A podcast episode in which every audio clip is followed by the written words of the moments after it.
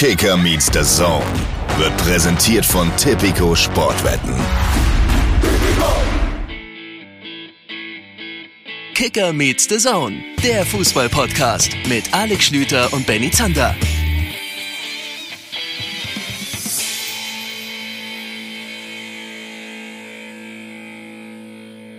Nach chinesischem Kalender ist 2024 das Jahr des Holzdrachens. Hallo Alex Schlüter. da wirst mir wieder Informationen rüber, aber warum hätte sich das jetzt auch ändern sollen in diesem Kalender, ja? Äh, ja, schönen guten Tag an euch alle. Entschuldigung, du bist ja, also, wer von uns beiden ist denn der Holzdrachen? Was ist denn überhaupt ein Holzdrachen? Also gibt es im chinesischen Kalender auch ein Jahr für einen ganz normalen Drachen? Wahrscheinlich Gut, also, Papierdrachen. Also gibt es verschiedene ja. Drachen offensichtlich. Und für mich bist du der personifizierte, menschgewordene Holzdrachen. Holzdrachen klingt aber so ein bisschen wie, wie so eine, so eine alte, ähm, so eine so eine alte Mutti äh, 19 1920 so also oh musst aufpassen wenn wenn wenn du wenn du hier nicht leise bist. Es ist nach 21 Uhr dann kommt der alte Holzdrachen wieder um die Ecke. So so klingt es für mich ein bisschen. Und dann macht die die richtig Dampf. Die die hat die hat ganz also ganz feine Ohren. Wenn du da einmal Mucks machst der alte Holzdrachen der wird schon wieder sauer. So so könnte ich mir vorstellen. Was mir jetzt immerhin ein Bild gibt für dieses Jahr 2024 liebe Freunde schön dass ihr auch dieses Jahr so wahnsinnig seid, es mit uns gemeinsam verbringen, vielleicht ja sogar starten zu wollen. Vielleicht gibt es ja Menschen, für die ist diese, sind diese, wie lange haben wir jetzt aufgenommen? 1,42. Vielleicht ist das für, für Menschen jetzt gerade das erste Podcast-mäßige, was sie hören. Kann ich mir fast nicht vorstellen, aber es machen ja viele Podcasts Pause in diesen Wochen. Ich als selbst Podcast-Süchtiger habe gerade eine harte Phase, hat auch noch andere Gründe, aber, aber es ist, es ist schwer vorstellbar. Aber wenn, dann hey, wie ist es, Leute? Gebt mal, gebt mal Feedback. Ist es zwei Menschen unterhalten sich? Ist es noch ein Ding 2024? sollten, wir lieber, sollten wir lieber was anderes machen? Sollten wir auch auf, auf diverse TikTok-Trends aufspringen? Sind, sehen wir uns da, Schütmann? Eher nicht, glaube ich nicht. Wir bleiben mal beim Altbewerben. Ja, wie hast du denn eigentlich ins, äh, wir haben wenig Kontakt gehabt. Ist dir das aufgefallen? Ich habe überlegt, ob du mich noch magst oder jemals gemocht hast. Wir haben uns relativ wenig ausgetauscht die letzten drei Wochen. Das stimmt, hat aber, glaube ich, auch damit zu tun, ich weiß, es gibt Leute da draußen, die ziehen das ins Lächerliche, dass Podcaster Winterpause machen müssen. Erklärt das mal den Maurern dieser Republik und so weiter. Alles schön und gut. Wir haben aber natürlich trotzdem während so einer Saison, gerade wenn der, äh, wenn der Podcast dann läuft jede Woche, so viel Austausch miteinander, dass es manchmal, glaube ich, auch ganz befruchtend ist, wenn man mal so ein bisschen so, jetzt einfach, also ist es für dich auch komisch, wenn dann, wenn man auf den Kalender guckt und sieht, heute ist Montag, aber heute ist kein Podcast? Ich habe dir das ja gesagt, äh, der WhatsApp-Jahresrückblick dann hoffentlich für das Ende dieses Jahres eingeführt, würde von dir angeführt werden, was, was Nachrichten, was Sprachnachrichten angeht. Und ja. da gibt es einige mir nahestehende Personen, die eifersüchtig werden könnten, die dich aber zum Glück gut genug kennen, so dass sie wissen, es läuft nix, zumindest nicht viel zwischen, zwischen uns. Und von daher ist es vollkommen okay, dass man dann auch mal, also es ist ja nicht so, als hätten wir gar keinen Kontakt gehabt. Ich habe übrigens zum Start in dieses Jahr, jetzt am Wochenende, ein neues Gesellschaftsspiel für mich entdeckt. Ziemlich cool. Ähm, ein Traktoren parken in der Autobahneinfahrt? Nein, nein. Äh, bei Traktoren, da lasse ich die Finger davon.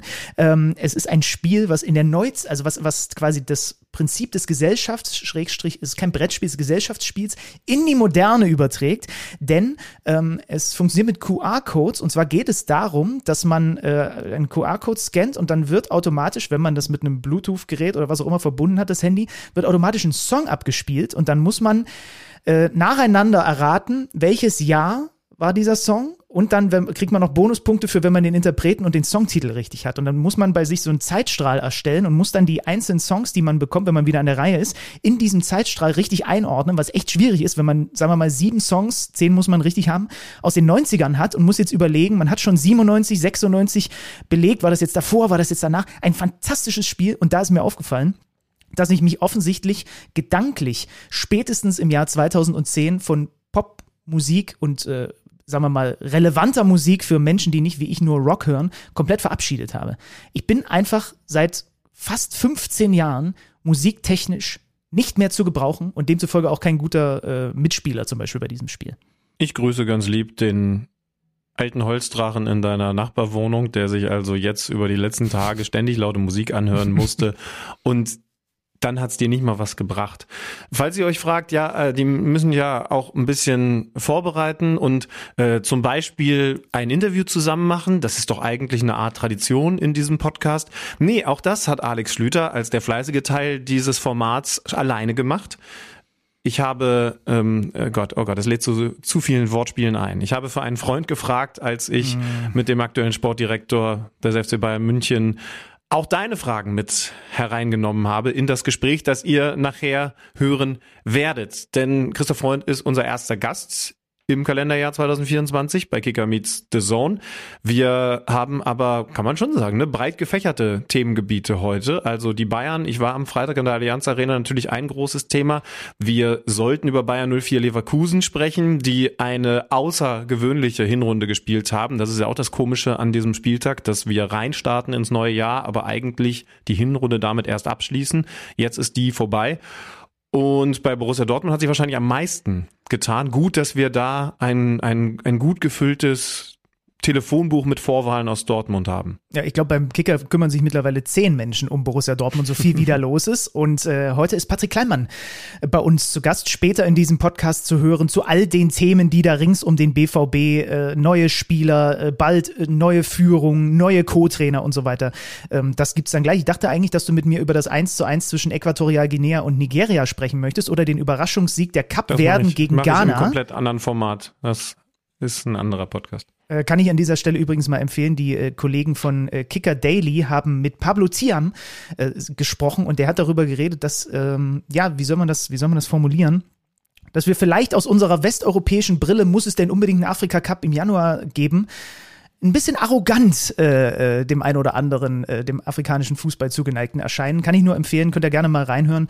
Ähm, hat natürlich eine unmittelbare Auswirkung auch auf diesen Spieltag schon gehabt. Sind wir ehrlich? Lass uns da mal, lass uns da mal reintauchen. Also zum Beispiel ähm, auf Eintracht Frankfurt, kein Elias ja. Skiri, kein Chaibi, ja. kein Oma Ist mir Mamouche. da erst aufgefallen, dass die, wir hatten ja vorab drüber geredet, Leverkusen werden wir gleich natürlich noch analysieren, ist wahrscheinlich so der Top-Kandidat, wenn es um den guten alten Adalas in diesem Januarmonat ja, Stuttgart, geht. Ne? Ja, Stuttgart, Stuttgart weit vorne, aber, aber du hast recht, als ich dann gesehen habe, dass diese Mannschaft unter anderem ohne Elias Giri spielen wird, der, der ja ganz klar Herzstück dieser Mannschaft ist, auch wenn er, äh, wenn er da immer noch relativ neu dabei ist, habe ich auch gedacht, ui, krass. Und umso krasser dann das Ergebnis, dass sie zu Beginn dieses Jahres einfahren. Sie gewinnen 1 zu 0 in Leipzig. Sofort mit zwei Neuzugängen, mit unserem alten KMD-Freund Sascha Kalajdzic vorne drin und Donny van de Beek.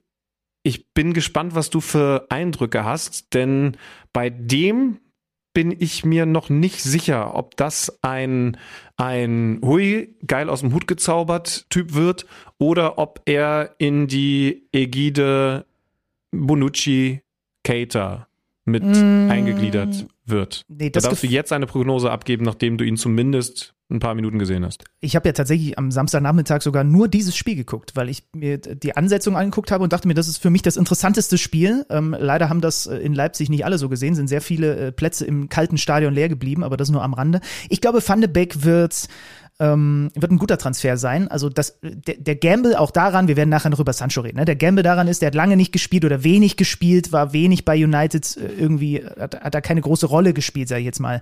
Aber ähm, ich, ich glaube, Markus Krösche war es, der jetzt auch gesagt hat, es kommen jetzt auch wieder deutlich mehr Spiele, wo äh, die Frankfurter deutlich mehr auch Ballbesitz haben werden und da wird er, weil er sich da auch viel wohler fühlt, äh, eine wichtige Rolle für sich spielen, weil das so ein Spieler ist, der eigentlich auch gerne vorne in den 16er mit reingeht und die Qualität, die hat er ähm, ähm, definitiv. Das war jetzt in diesem Spiel, weil halt eine sehr überlegene Leipziger, äh, Leipziger Mannschaft äh, ihnen gegenüberstand, war das jetzt alles noch nicht so richtig zu sehen. Bei Kalajdzic auch. Die haben sich einfach ähm, halt beide rein, reingehauen, so gut es denn ging, ja, obwohl sie beide noch nicht so wahnsinnig lange da sind. Bei Kalajdzic finde ich ja interessant, ähm, diese neue Komponente, die er vielleicht mit reinbringt und wo ich gespannt bin, inwiefern Dino Topmöller die aber auch bedient. Also du holst jetzt Kalajdzic, obwohl deine Mannschaft in der Hinrunde oder in der ersten Saisonhälfte bis zur Winterpause die wenigsten Flanken geschlagen hat mit Abstand, ähm, die zweitwenigsten äh, Kopfball Duelle gewonnen hat, nur zwei Kopfballtore generell gemacht hat. Glaubst du, dass das jetzt eine Facette ist, die sie mit reinbringen? Sie haben ja mit einem Kunku, sie haben auf links mit Max, sie haben ja Spieler, die auch gute Flanken schlagen können und wir haben Kalajdzic noch im Ohr, äh, im, im, im, im Kopf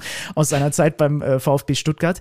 Der gewinnt, äh, glaube ich, seit Jahren immer konsequent über 50 Prozent seiner Duelle. Dieses, äh, diese Kombination mit Sosa damals war eine absolute Sensation. Das ist schon interessant, dass sie jetzt eben in der Offensive diese Facette wahrscheinlich mit, mit dazu nehmen können. Ich finde auf dem Papier diesen Transfer noch besser als Van de Beek, aber to be totally honest, ich habe beide in der Premier League zu wenig gesehen, um, mhm. um klar sagen zu können, oder auch nur, nur etwas klarer sagen zu können, Kalajdzic hat die nötige Fitness, auch das, auch das nötige Tempo, das es bei Eintracht Frankfurt braucht, weil es ja trotzdem weiterhin auch über Geschwindigkeit funktionieren soll. Ähm, und bei Van de Beek bin ich, bin ich noch unsicherer, muss ich ehrlich sagen. Ich fand ihn bei, in dieser großen Ajax Amsterdam Champions League Saison überragend damals. Äh, da war nicht der einzige, aber er war einer von den vielen tollen. Und dann war es enttäuschend, was bei United passiert ist. Bei Kalajdzic hast du gesagt, dass wir ihn natürlich aus der Stuttgarter Zeit lieben, aber ob er das immer noch hat, muss er beweisen er war jetzt nicht schlecht, aber er war jetzt auch noch nicht mit, guck mal, was die dafür einen rausgezaubert haben, so wie man es jetzt beispielsweise bei Boniface von Minute eins in Leverkusen gesehen hat. Ja, aber es haben natürlich auch die Hamstrings gepfiffen, ne? Fünf Minuten nach Wiederanpfiff. Geile Aussage direkt schon von ihm. Genau dafür lieben wir ihn auch. Aber es ist halt auch dieses Element nicht nur in Kopfballduellen, es ist ein Wandspieler, der auch im Zweifel seine schnellen Spieler, die um ihn rum sind, dann auch in die Tiefe schicken kann. Auch das war ein Element, was es in Stuttgart immer wieder gab, ne? Dass er den Ball festgemacht hat und entweder hat er klatschen lassen oder er hat dann auch, äh, und das könnte zum Beispiel ein Mamouche dann sein oder ein Shaibi, wenn die wieder zurück sind, dass die dann halt auch mit ihm die, äh, die Tiefe bespielt bekommen ähm, und er vielleicht dann gar nicht unbedingt jedes Mal der Abschlussspieler am Ende ist. Aber es war natürlich, du, du sagst es, es war ein Spiel, in dem Leipzig 31 Torschüsse hat und Frankfurt 5. Einer von der SGE geht aufs Tor von Ansgar Knauf in der siebten Minute und der hast, ist. Hast du zufällig notiert, wie viele allein Openda hatte? Also der muss ja nachgucken. den Topwert gehabt haben. Ja, guck ja. mal nach, das würde mich interessieren. Ich habe es nicht rausgeschrieben. Aber der alleine, ähm, da war ich jetzt ein bisschen zwiegespalten. Der alleine hätte wahrscheinlich Neun. drei machen können. Und ich würde mal sagen, von wie hast du es? Neun Torschüsse. Neun von Torschüsse. neun Torschüssen würde ich jetzt mal grob sagen, waren viereinhalb. Die erarbeitet er sich auch selbst. Dann ist es okay, wenn er das Ding vergibt, aber eben auch viereinhalb. Naja, muss ein absoluter Top-Stürmer dann schon auch machen. Ne? Vom Kicker gab es gerade die Rangliste auf den unterschiedlichen Positionen in dieser Winterpause. Da war ein Openda weit vorne, ich glaube internationale Klasse. Ähm, wir wissen damit jetzt auch, was zur Weltklasse fehlt. Ja, also vielleicht kommt auch der Zanderfluch über ihn einher, denn ich habe in dem in meinem Kicker-Manager-Spiel ihn eingetauscht und jetzt ihn für die Rückrunde äh, äh mit dabei. Also die dickste Chance, die war aber geil rausgespielt, ne? 47. Minute, Einwurf, dann Scheschko, der von Beginn an gespielt hat, mit der Hacke in den 16er rein, Xavi legt quer und dann haut er das Ding drüber. Aber äh, zu dem Zeitpunkt, wie gesagt, führt Frankfurt mit 1 zu 0, hat äh, das sechste Tor in der Anfangsviertelstunde gemacht. Nur die Bayern schlagen öfter früher zu. Und ähm, Knauf vollendet, guter Laufweg. Ich habe mal drauf geachtet. Geil, wie er so auf einer Höhe hinter Kalajdzic startet und dann Simakan einfach nicht mehr, nicht mehr so richtig weiß, zu wem er sich jetzt orientiert und einfach äh, dann zu spät kommt, nach einer Sensationsflanke von Kunku da links draußen. Ne? Kriegt auch nicht wirklich Druck, mhm. aber genau da das habe ich so viele Jahre meines Lebens versucht und in den seltensten Fällen hat es funktioniert. So aus dem Halbfeld zwischen Innenverteidigerlinie und Keeper, also so zwischen Innenverteidigerlinie und 5-Meter-Raum, sagen wir mal, dass der Keeper auch nicht mehr hinkommt, ne? Diesen Ball so mit Schnitt auf den langen Pfosten zu schlagen, dass Knauf eigentlich nur noch durchlaufen muss, das ist einer der, der Top-Assists bislang in dieser Saison, an den ich mich erinnern kann. Ist eine Borna Sosa-Flanke von der linken Seite. Mhm. Der kann das in dieser guten alten Bananenform ja auch sehr gut. Ja, und unterm Strich muss man trotzdem sagen, in, in ja, was würdest du sagen, acht von zehn Fällen spielt Leipzig das Ding zumindest unentschieden, weil sie ja, so ja. viel verknallt haben. Marco Rosa hat sehr klar angesprochen, das ist dann eben der Unterschied bei uns zu ganz nach oben, dass wir die Dinger nicht machen. Das ist, glaube ich, auch die Gefahr, dass sie, wenn man sich jetzt schaut, dass ein Dani Olmo, das ist die Hoffnung bei mir im Managerspiel, zurückkommt und da jetzt mit Xavi zusammen im offensiven Mittelfeld agieren wird, das ist ja krass. Also das ist ja wirklich, das ist ja wirklich krass. Und davor dann Openda und Cesko und mal gucken, was man da noch ergänzen kann. Timo Werner ist nicht mehr da. Das ist, glaube ich, für ihn selber auch ein sehr wichtiger Transfer. Hat jetzt, glaube ich, direkt bei Tottenham, bei seinem neuen Verein getroffen. Ne? Also ich, ich hoffe, ich hoffe, dass er da nochmal die richtige Abzweigung in seiner Karriere gefunden hat. Bei Leipzig wäre das nichts mehr geworden, weil da so viel Qualität ist. Aber unterm Strich muss man eben festhalten, Sie verlieren dieses Heimspiel gegen Eintracht Frankfurt, sind damit einer von zwei Mannschaften aus dem absoluten Top-Bereich der Tabelle, die direkt zum Auftakt beziehungsweise Ende der Hinrunde was liegen lassen. Die andere Mannschaft ist Stuttgart, hast du, glaube ich, auch ausführlicher geschaut, verliert nämlich 1 zu 3 in Gladbach. Genau, und liegt noch früher zurück als Leipzig, ähm, nämlich schon nach 20 Sekunden, weil die Borussia durch Robin Hack in Führung geht. Wir hatten in einer der letzten Folgen vor der Winterpause den schon mal gehighlightet, weil er mir da sehr positiv aufgefallen war. Bei, ich glaube, das war sogar sein Startelfdebüt damals. Und jetzt macht er nach äh, 20 Sekunden, also das 1 zu 0, unmittelbar nach Anstoß, so ein langer Quarterback-Pass hinten raus, dann führe ich der den Ball vertendet auf der Außenbahn und dann geht's über Honorar mit einem Beinschuss zu Reiz und der steckt den perfekt in die Halbspur und Hack, äh, der, der ist gar nicht so einfach, dieser Abschluss. Ne? Er macht so einen langen Schritt, um den Ball anzunehmen und dadurch springt der Ball nochmal hoch, aber im Endeffekt auch perfekt, um ihn dann direkt Volley abzunehmen ins lange Eck. Weißt du, was ich an diesem Spiel besorgniserregend fand? Und ich habe überhaupt nichts gegen Gladbach. Ich weiß, dass wir, das ist das Thema aus 23 gewesen, aber vielleicht auch nicht mehr so ganz modern, dass wir da sehr auseinanderliegen mit unseren Erwartungshaltungen. Aber was mir bei diesem Spiel vor allen Dingen in der ersten Halbzeit Sorgen gemacht hat, dass das ein zwei Jahre zurückgespult Spiel gewesen ist. Eine Mannschaft versucht über den Ballbesitz zu kommen und vertändelt, weil sie das nicht gut genug machen. Ich sag gleich noch was dazu. Und die andere Mannschaft braucht den Ballbesitz gar nicht und spielt eben direkt und klar nach vorne. Nach 20 Sekunden, du hast es gesagt, das Ding so über Reiz auf Hack.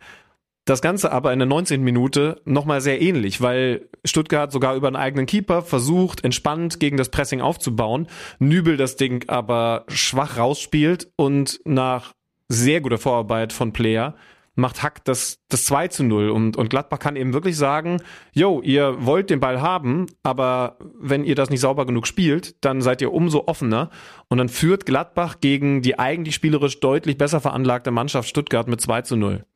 Ja, war ja in diesem, gab es ja an diesem Spieltag häufiger. Ne? Also ich habe häufiger an dich denken müssen bei bestimmten Spielverläufen, weil halt wirklich es ganz häufig Teams gab, die ähm, versucht haben, mit dem Ball was zu machen und nicht viele von ihnen sind belohnt worden. Drücken wir es mal vorsichtig aus, weil du Player. Naja, sind wir ehrlich, das ist eigentlich das bislang Geile an der äh, Saison ja. gewesen, dass die Ballbesitzmannschaften wieder die besten Mannschaften sind. Ja, ja. Wenn du Hat Player, der Spieltag jetzt nicht unterstützt. Wenn du Player erwähnst, was spielt der eigentlich für eine Saison? Ne? Ist auch in der Rangliste mit dabei, sieben Tore, drei Assists und so von dieser hängenden Position aus. Ähm, ist auch, na gut, er ist, er ist schon 30, aber auch nur 30. Also könnte vielleicht auch nochmal interessant werden für, für, hat einen Vertrag bis 2025, sehe ich gerade, für, für nochmal eine Kategorie über Gladbach, finde ich, in der Form, in der er ist und in der er auch schon war im Gladbacher Trikot. Schon 30, aber auch nur 30 stand jahrelang bei Benny Zonta unter seinem Tinder-Foto. Hat ihn bis in diesen Podcast geführt. Ähm, Stuttgart hat auch in der zweiten Halbzeit mehr Ballbesitz, macht den Anschlusstreffer durch Wagnumann, der in der offensiveren Rolle gespielt hat. Umstellung auf Dreierkette beim VfB nach dem Seitenwechsel.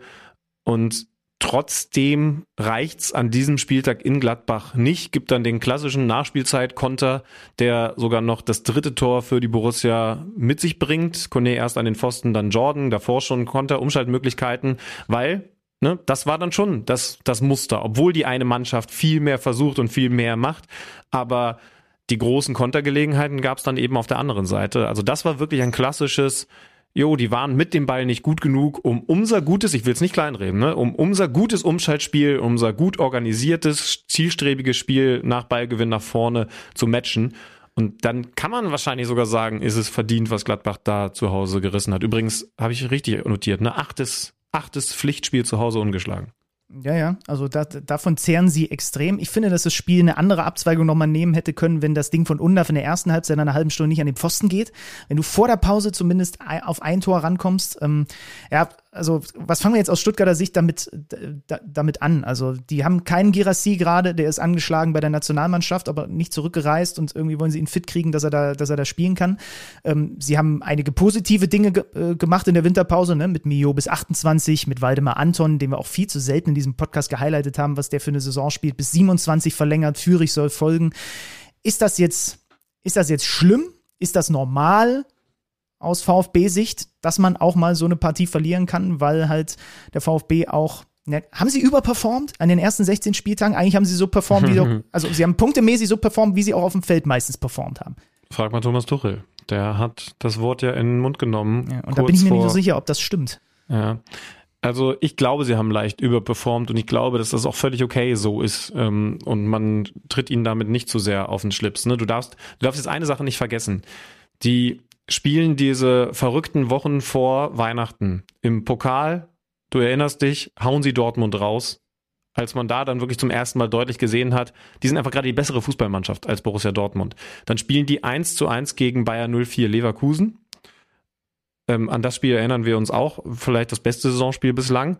Und dann war ich ja am 17. Dezember, ich kann mich dunkel erinnern, in der Allianz Arena, als es diese Grippewelle oder Viruswelle, was auch immer es am Ende gewesen ist, bei den Bayern gegeben hat und die sich hinten reinstellen und Stuttgart da tatsächlich auch schon Umschalttore kassiert. Zum Abschluss nochmal ein klares 13 0 gegen Augsburg.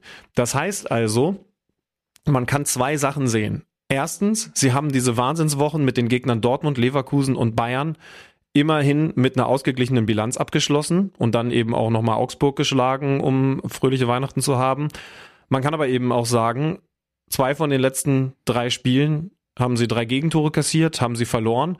Und das, was jetzt passiert, auswärts in Bochum, zu Hause gegen Leipzig und auswärts Freiburg und dann Pokal in Leverkusen, wird schon, wird schon äh, richtungsweisend werden. Das glaube ich, das glaube ich tatsächlich. Also im Moment bin ich da auch noch in between, aber, aber wenn wir, ich würde mal sagen, ab dem, ab dem Freiburg-Spiel, Pokal, mal gucken, aber ab dem Freiburg-Spiel am 3. Februar, in der Folge dann Stuttgart bewerten, dann können wir es klarer machen, dann müssen wir es auch klarer machen. Also was für die Überperformance sprechen würde, wäre, was Girassi gerade zu Saisonbeginn dann alles teilweise mit dem ersten Kontakt reingemacht hat. Was dagegen ja, sprechen würde, sind elf Alu-Treffer, allein vier von Undav, auch jetzt in diesem Spiel wieder. Die würden eher dafür sprechen, dass es dann schon passt, ne? weil es hätten auch äh, im Zweifel, sagen wir mal, nicht elf von äh, denen gehen rein, aber lass sechs reingehen, dann sind sie bei über 40 Saisontoren. Also ich bin da, ja, ich, wir sind ja offenbar beide so ein bisschen in between und äh, vertagen das mal ein klein wenig und finden dann, glaube ich, schön den Übergang zu dem Team, was sich auch schwer getan hat, was aber eben, und gibt uns das ein Zeichen Richtung Saisonende und wer am Ende das Ding hochhält,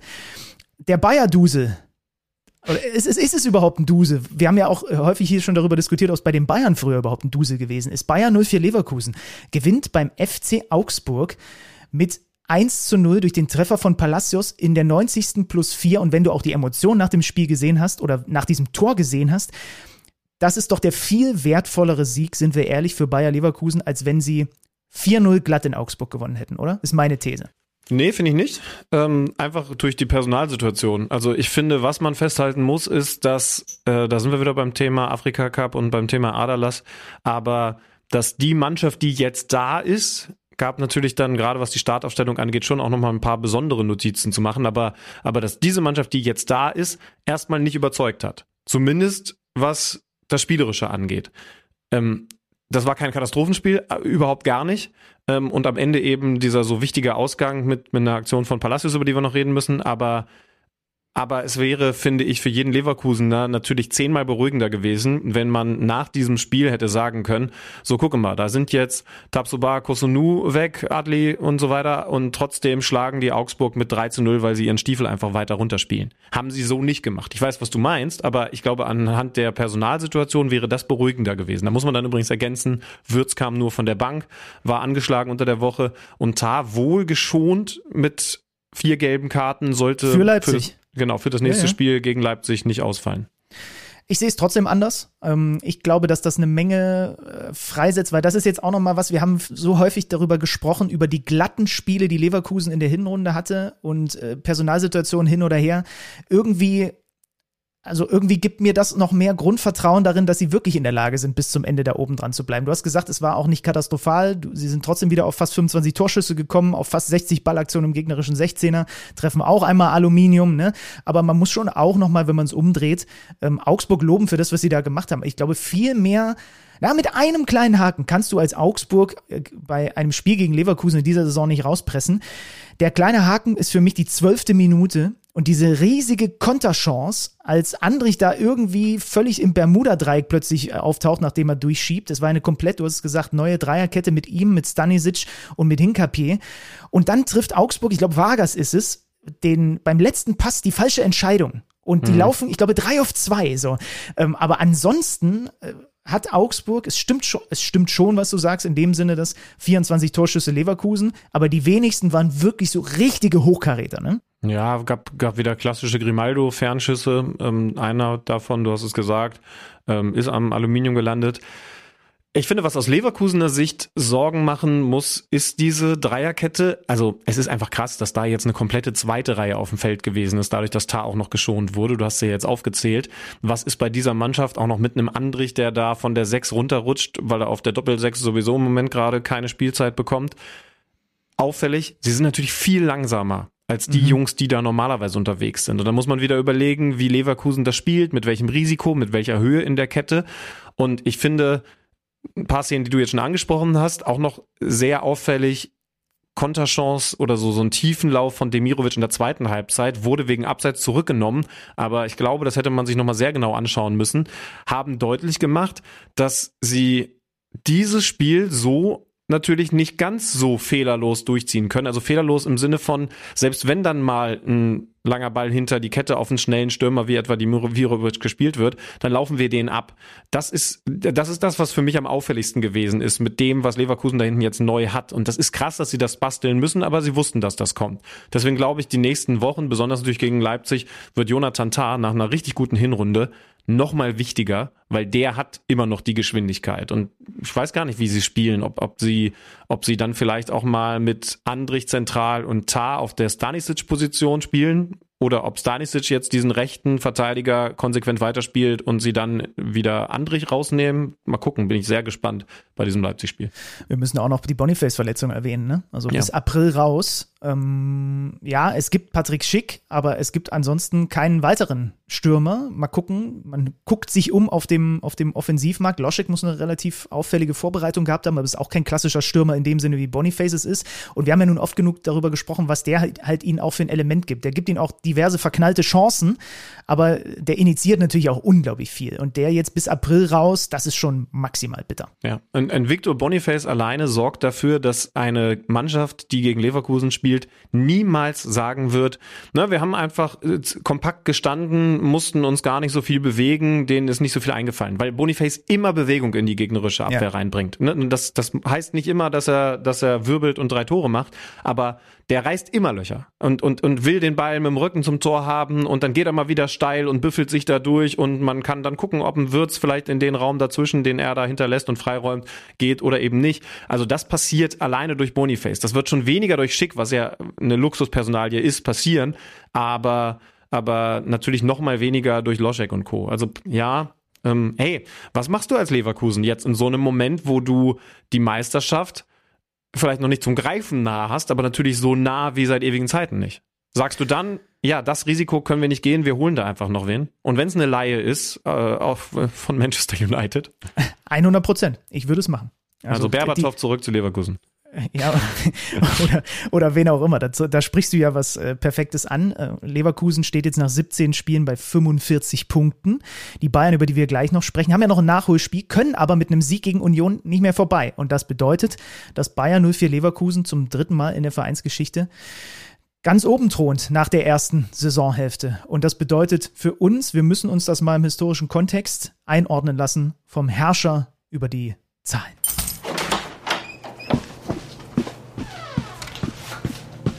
Neues aus dem Datenkeller. Präsentiert von Tipico Sportwetten. Durch den späten Siegtreffer des Weltmeisters Ezequiel Palacios sicherte sich Leverkusen in Augsburg zum dritten Mal in ihrer Vereinshistorie den Titel des Hinrundenmeisters. Zuvor schaffte die Werkself das in den Saisons 2001, 2002 und 2009, 2010. Es ist aber ja nicht nur einfach irgendeine Hinrundenmeisterschaft, das würde dem Ganzen überhaupt gar nicht gerecht werden, denn mit 45 Punkten nach 17 Spieltagen spielt Leverkusen die viertbeste Saison in der Historie der Bundesliga. Nur der FC Bayern spielte in den drei Jahren unter Pep Guardiola minimal bessere Saisons nach 17 Spielen. Und übrigens nicht vergessen, in zwei der drei Pep-Saisons stand ja auch noch Leverkusens Trainer Xabi Alonso als Spieler mit auf dem Platz. Aber es ist ja nicht nur die perfekte Ligasaison, auch in den anderen Wettbewerben liefert die Werkself unfassbar ab. Leverkusen verlor kein einziges der ersten 26 Pflichtspiele in der Saison, das hat zuvor noch keine andere deutsche Mannschaft im Profibereich überhaupt geschafft. Aber das Kurioseste ganz zum Schluss, denn trotz all dieser Bestmarken ist für Tipico Leverkusen immer noch nur der zweite Favorit auf die Meisterschaft mit einer Dreierquote und die Bayern sind mit einer 1,3er Quote immer noch der Top-Favorit auf den Bundesligatitel. Ab 18 Jahren erlaubt nach Whitelist. Es besteht Suchtrisiko. Hilfe unter buwei.de. Neues aus dem Datenkeller. Präsentiert von Tipico Sportwetten. ich konnte mich nicht davon freimachen, dass ich mir diese Leverkusen-Mannschaften nochmal angeguckt habe, die bislang Hinrundenmeister geworden sind. Stüdmann, mach dich gefasst auf ein Namensfeuerwerk, dass wenn es dir nicht ein Lächeln auf die Lippen zaubert, dann weiß ich auch nicht mehr. Saison ich, 2001. Ich höre nur zu, wenn du Carsten Ramelow als einen Namen nennst. Dann lassen wir den mal kurz raus. 2001, 2002. Hans-Jörg Butt, Lucio, Diego Placente, Se Roberto, Yildiray Bastürk, Ballack damals 17 Ligatore, Bernd Schneider vorne drin, das Triumvirat, haben glaube ich immer nur zwei gespielt, Kirsten, Neuville und Berbatov. Das war die Saison, wo sie das Champions League Finale gegen Real Madrid verloren haben. Springen wir zur Saison 2009, 2010. Nicht minder interessant finde ich, ebenfalls Hinrundenmeister, René Adler im Tor, der Abwehrchef, erinnerst du dich? Sami Hüppier. Toni Kroos im Mittelfeld mit Renato Augusto, der aber, glaube ich, nur eine Hälfte der Saison gespielt hat. Tranquilo Barnetta, an den habe ich auch lange nicht mehr gedacht, mochte ich total gerne. Und vorne das Top-Duo Ehren Derdiok und Stefan Kiesling. Ehren Derdiok hatte ich, hatte ich so auch. Also, das stimmt, man sollte häufiger Nehmt euch das mal für 2024 vor, häufiger über Tranquilo Bonetta nachdenken. Mhm. Mindestens mal den schönsten Vornamen in der Bundesliga-Geschichte, aber auch einen, einen Wirbler, der immer Spaß gemacht hat. Und ja, Ehren Derdjok hatte, hatte ja auch eine, eine, also fast schon auch in guten Tagen eine Büffeligkeit, die, die wenigstens mal die Hälfte von Boniface gewesen ist. Ja. ja. Hat am Ende, weißt du, hast du noch recherchiert, für welchen Platz gereicht? Oh, in der Saison, ja. 9 und 10. Das guck mal nee, bitte nach, weil ich kann mir nicht vorstellen, danke Freddy, dass das mit Leverkusen in dieser Saison genauso passiert. Da wurde ja jetzt Vierter. wieder viel. Vierter, siehst du? Das wird Leverkusen nicht passieren. Da werde ich meine Hand für ins Feuer und auf die Herdplatte legen, oder wie man das sagt. Übrigens, sie sind damals Hinrundenmeister geworden, weil ich sie gerade sehe, mit 35 Punkten. Und äh, zweiter war Schalke und dann erst die Bayern und auf Platz vier war der HSV. Das nur noch mal nebenbei. ja, komm, dann reden wir über den FC Bayern. Also weiterhin der, der Top-Favorit, offensichtlich bei den Buchmachern, wie wir so schön sagen. Ich war Freitag da, es war schweinekalt. Mhm. Ähm, und natürlich äh, auch grundsätzlich eine besondere Stimmung. Franz Beckenbauer unter der Woche verstorben, da zumindest wurde es öffentlich die größte, also ich glaube, das ist schnell gemacht, es ist, es ist der größte Fußballer in der Geschichte Deutschlands. Richtig? Ja, oder, ja. oder die größte, was ist die richtige Formulierung, die größte Persönlichkeit des deutschen Fußballs, weil er ja dann auch noch diese Trainerfacette mit Weltmeister dabei hat. Ne? Also es geht ja nicht nur um darum, was er auf dem Feld gemacht hat. Und ich kann mich auch nicht davon frei machen, dass als äh, mein Papa mir dann irgendwann mal von dem erzählt hat, ich hab, wir haben den ja nicht live Fußball spielen sehen, aber es gibt halt Mitschnitte im Internet, wo man sich angucken kann und schon checkt, ach krass, ich habe, gibt es jemanden, der aufrechter, eleganter mhm. dem, mit dem Ball umgegangen ist? Also diese Körperhaltung, die kommt mir sofort in den Kopf. Ich weiß nicht, ob es einen wir hatten, wir hatten noch, Ballack hatte auch so eine sehr elegante Art und Weise, ne? Äh, auf ja, dem Feld so eine sehr aufrechte. Äh, richtig, aber natürlich nicht vergleichbar mit, mit dem, was der Kaiser gespielt hat. Ich, also, ja, vielleicht gab es äh, ein paar ein paar Zehner dann noch, die mhm. die annähernd mithalten konnten. Aber ich, ich weiß gar nicht, ob es das so auf YouTube frei verfügbar gibt. Aber irgendwann, vielleicht waren es auch nur die guten alten DSF-Zeiten, habe ich mal ähm, ich müsste Deutschland Italien Jahrhundertspiel gewesen sein, den Beckenbauer so in seiner Hochzeit über 90 Minuten gesehen, weil das muss man sich ja geben, auch wenn dann auch wenn dann ein Spiel natürlich trotzdem noch nicht ganz viel Aussagekraft hat, aber da sieht man, das ist ja viel besser als in so zusammengeschnittenen Highlights, wie der auch über äh, das war ja dann noch mit Verlängerung, jetzt will ich nicht lügen, ne, über, über komplette Spiel plus X dominiert, wenn der am Ball ist. Übrigens, Franz Beckenbauer, das ist mir da geblieben, hatte auch eine enorme Grundschnelligkeit. Also der hat viel den Move gemacht. Ich lege mir rechts vorbei, ähm, laufe und gucke dann, dass ich aus 16, 17, 18 Metern zum Abschluss komme und schießen unten links rein. Also das waren auch typische Beckenbauer-Aktionen, die den Typen aber für mich halt auch umso kompletter gemacht haben, weil alles, was sein Außenriss so konnte und was seine Körperhaltung angeht, das wisst ihr mittlerweile eh. Ich glaube, es wäre jetzt an der Stelle auch Quatsch nochmal äh, Anekdoten oder so zu erzählen, weil wir beide, ich habe tatsächlich zwischenmenschlich keinerlei Bezug zu ihm gehabt. Ich habe jetzt nie mit ihm zusammengearbeitet, wie logischerweise einige Sky-Kollegen oder so.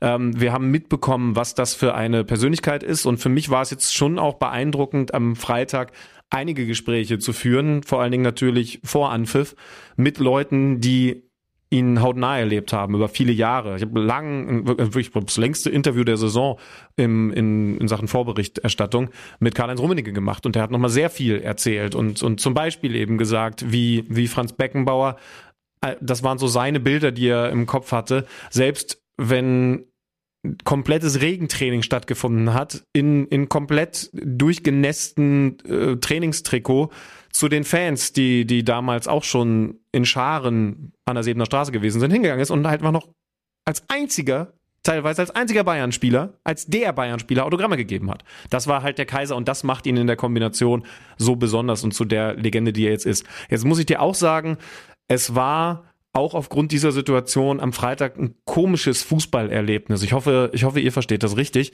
denn das hat Thomas Müller auch gesagt, das hat Thomas Tuchel nach dem Spiel gesagt.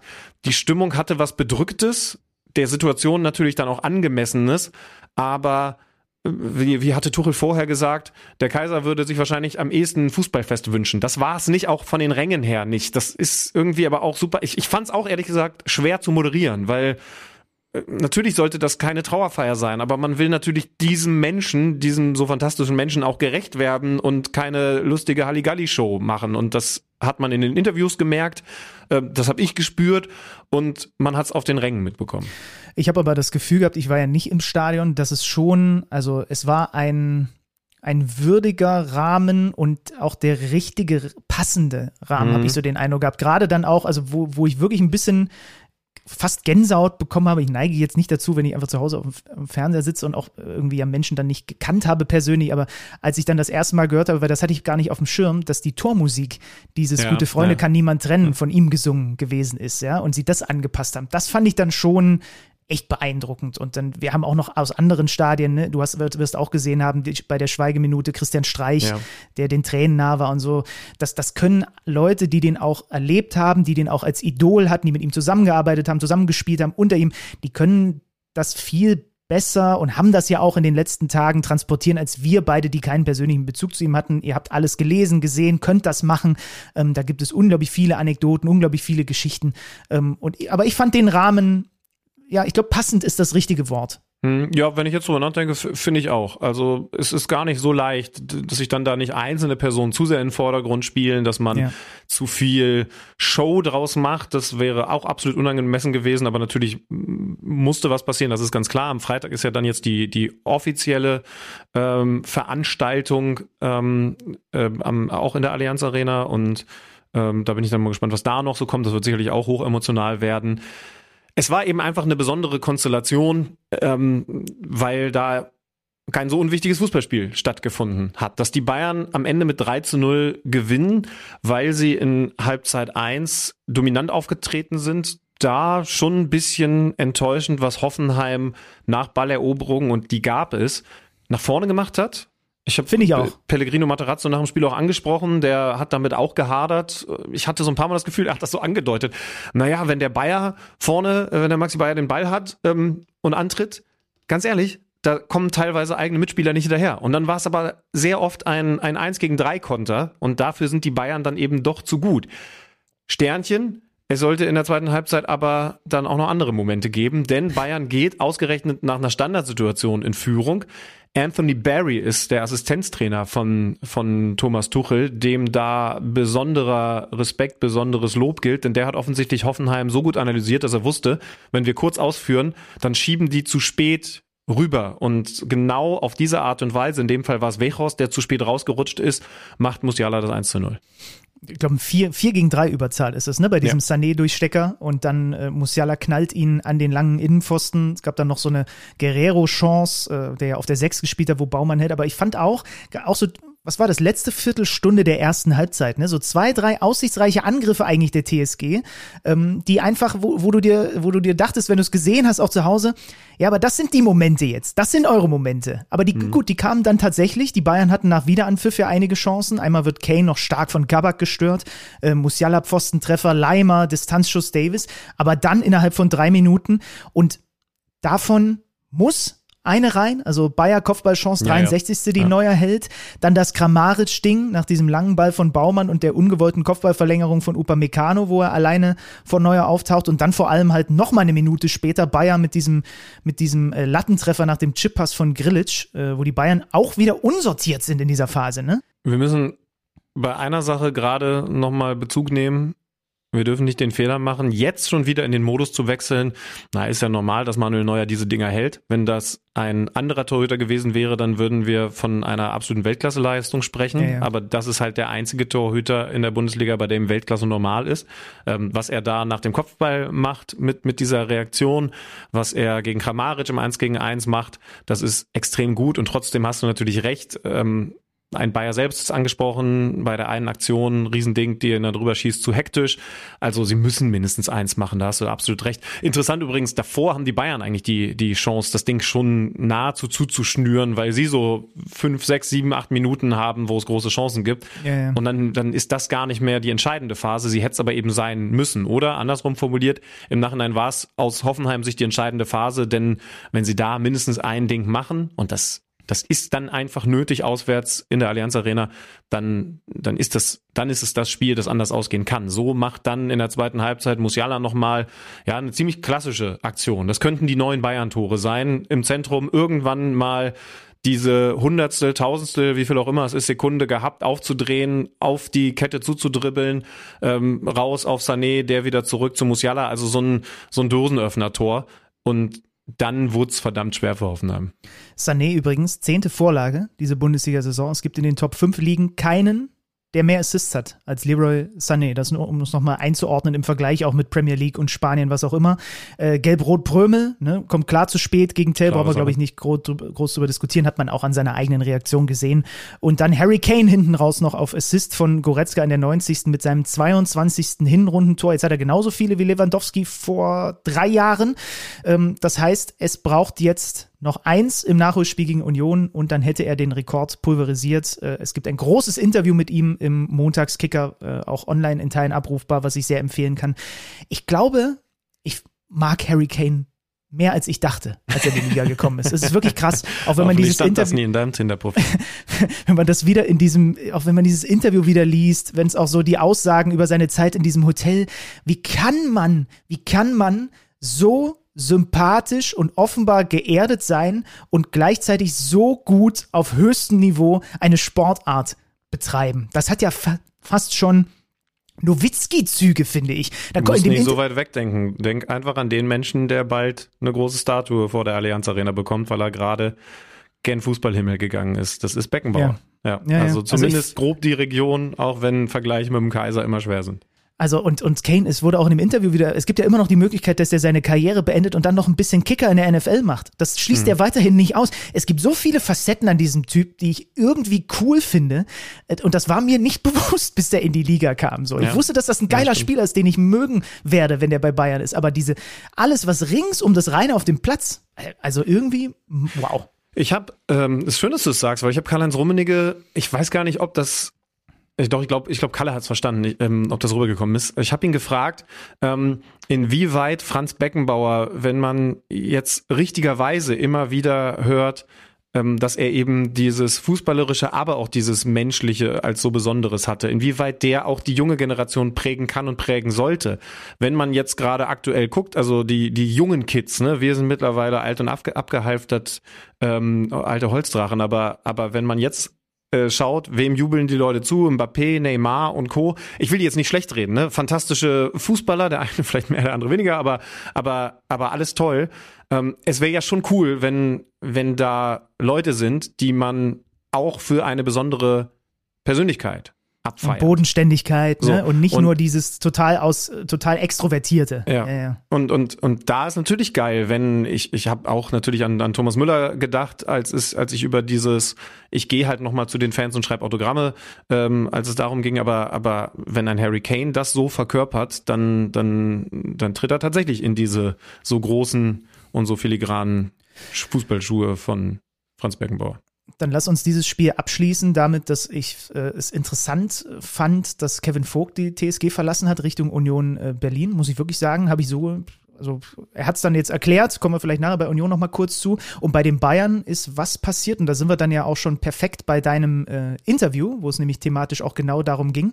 Ähm, Eric Dyer von Tottenham ausgeliehen, es gibt weiter die Gerüchte um Mukiele und gerade heute vor dieser Aufzeichnung äh, die Meldung reingekommen, dass das mit Max Eber jetzt doch offenbar sehr schnell gehen wird, als neuem, was ist die offizielle Bezeichnung dann, Sportvorstand und er wäre dann eins über Freund, ne? Er wäre eins über Freund, wie man wahrscheinlich an der Siebener Straße beim Schafkopf sagen würde. Ähm, habe ich ihn natürlich darauf angesprochen, da müssen wir nochmal dazu sagen, dass das Gespräch habe ich schon vor rund einer Woche aufgezeichnet. Ähm, da da schwebte der Name Max Eberl natürlich an der Sebener Straße, wo wir uns getroffen haben, schon.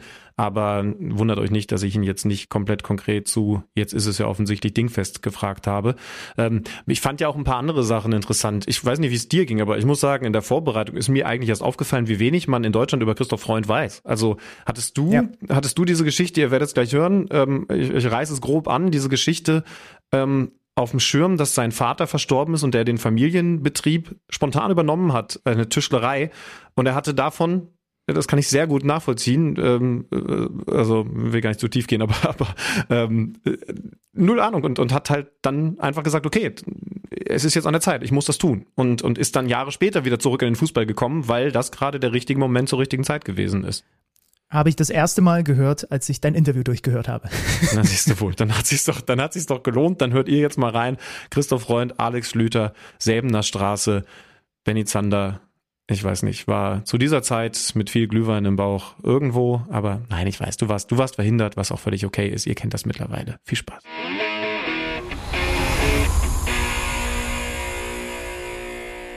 Wir schreiben das Jahr 2024. Wir befinden uns an der Sebener Straße und ich darf sagen, herzlich willkommen, hallo. Christoph Freund, Sportdirektor des FC Bayern München, hallo. Ja, herzlich willkommen hier in München. Wir fühlen uns sehr wohl, ich kann sagen, äh, hinter Ihnen aufgebaut ein paar Errungenschaften dieses großen Traditionsclubs, dieses so erfolgreichen Clubs. Ähm, auch darüber müssen wir natürlich, wollen wir natürlich gerne reden. Äh, Sie reden hier mit einem Norddeutschen, der wie soll ich sagen, vor einigen Jahren nach München gekommen ist, für den war dann vieles neu, vieles fremd. Wie ist das eigentlich für einen Salzburger? Wie, wie viel Fremdes und Neues gibt es hier in München für Sie? Ja, es ist nicht so fremd. Also München und Salzburg ist ja schon ein bisschen ähnlich. München ist natürlich größer, aber die Bayern und die Salzburger haben schon gewisse Ähnlichkeiten, auch von der Sprache schon ähnlicher wie mit den Norddeutschen. Also die Umstellung ist nicht so schwer gefallen. Jetzt waren Sie aber über die Feiertage trotzdem wieder in der Heimat und das, ja. das heißt weiterhin Salzburg. Ja, ja, sicher. Es ist auch nicht so weit weg, eine gute Stunde entfernt. Ich fühle mich echt sehr wohl in München, aber natürlich, ich fahre auch immer wieder gerne nach Salzburg oder über Weihnachten, äh, Silvester auch mal in die Berge. Also ja, das ist dann so schön, dass, dass, der, ja, dass die Entfernung da nicht so groß ist. Was sind Sie denn eigentlich für ein Typ? Jemand, der sich dann, wenn mal ein bisschen frei ist, zwingen muss, das Diensthandy mal auszumachen, den Laptop zuzuklappen? Oder ist doch irgendwie immer, weil es könnte ja auch ein ein, es könnte sich ein Transfer auftun, doch irgendwie immer, immer der Blick aufs Handy mit dabei. Ja, in dieser Zeit jetzt sowieso ähm, war es nicht ganz ruhig. Das Handy war schon immer mit dabei, aber wenn man mal Skitour geht oder Skifahren geht, dann ist es auch einmal gut, wenn es einmal ein bisschen weggesteckt ist, aber man schaut immer wieder drauf natürlich. Aber ich schalte schon immer wieder ab und das tue ich sehr gerne auch in den Bergen. Sind, also, ist das, also wenn ich mir vorstelle, Christoph Freund versucht mal den Kopf frei zu bekommen, dann ist das Bild, er ist in den Bergen, das Richtige? Absolut, ja. Das, ähm, da fühle ich mich sehr, sehr wohl, da kann ich sehr gut abschalten und äh, ja, Sport in den Bergen mache ich sehr, sehr gerne. Wie würden Sie sich eigentlich ähm, selbst beschreiben als, als Typen, jetzt mal losgelöst von dieser Aufgabe bei dem Verein mit den vielen Pokalen hinter Ihnen?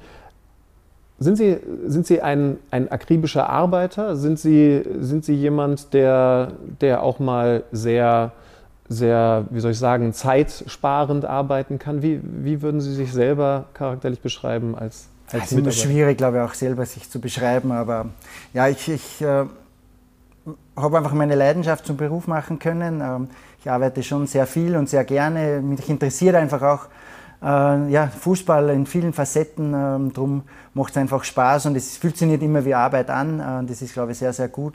Und von dem her natürlich ähm, verbringt man viel Zeit und viele Gedanken mit dem Thema Fußball, mit dem Verein, mit verschiedenen Themen rundherum. Ähm, von dem her äh, fühlt es sich gut an, äh, sich mit Fußball beschäftigen zu können. Ja.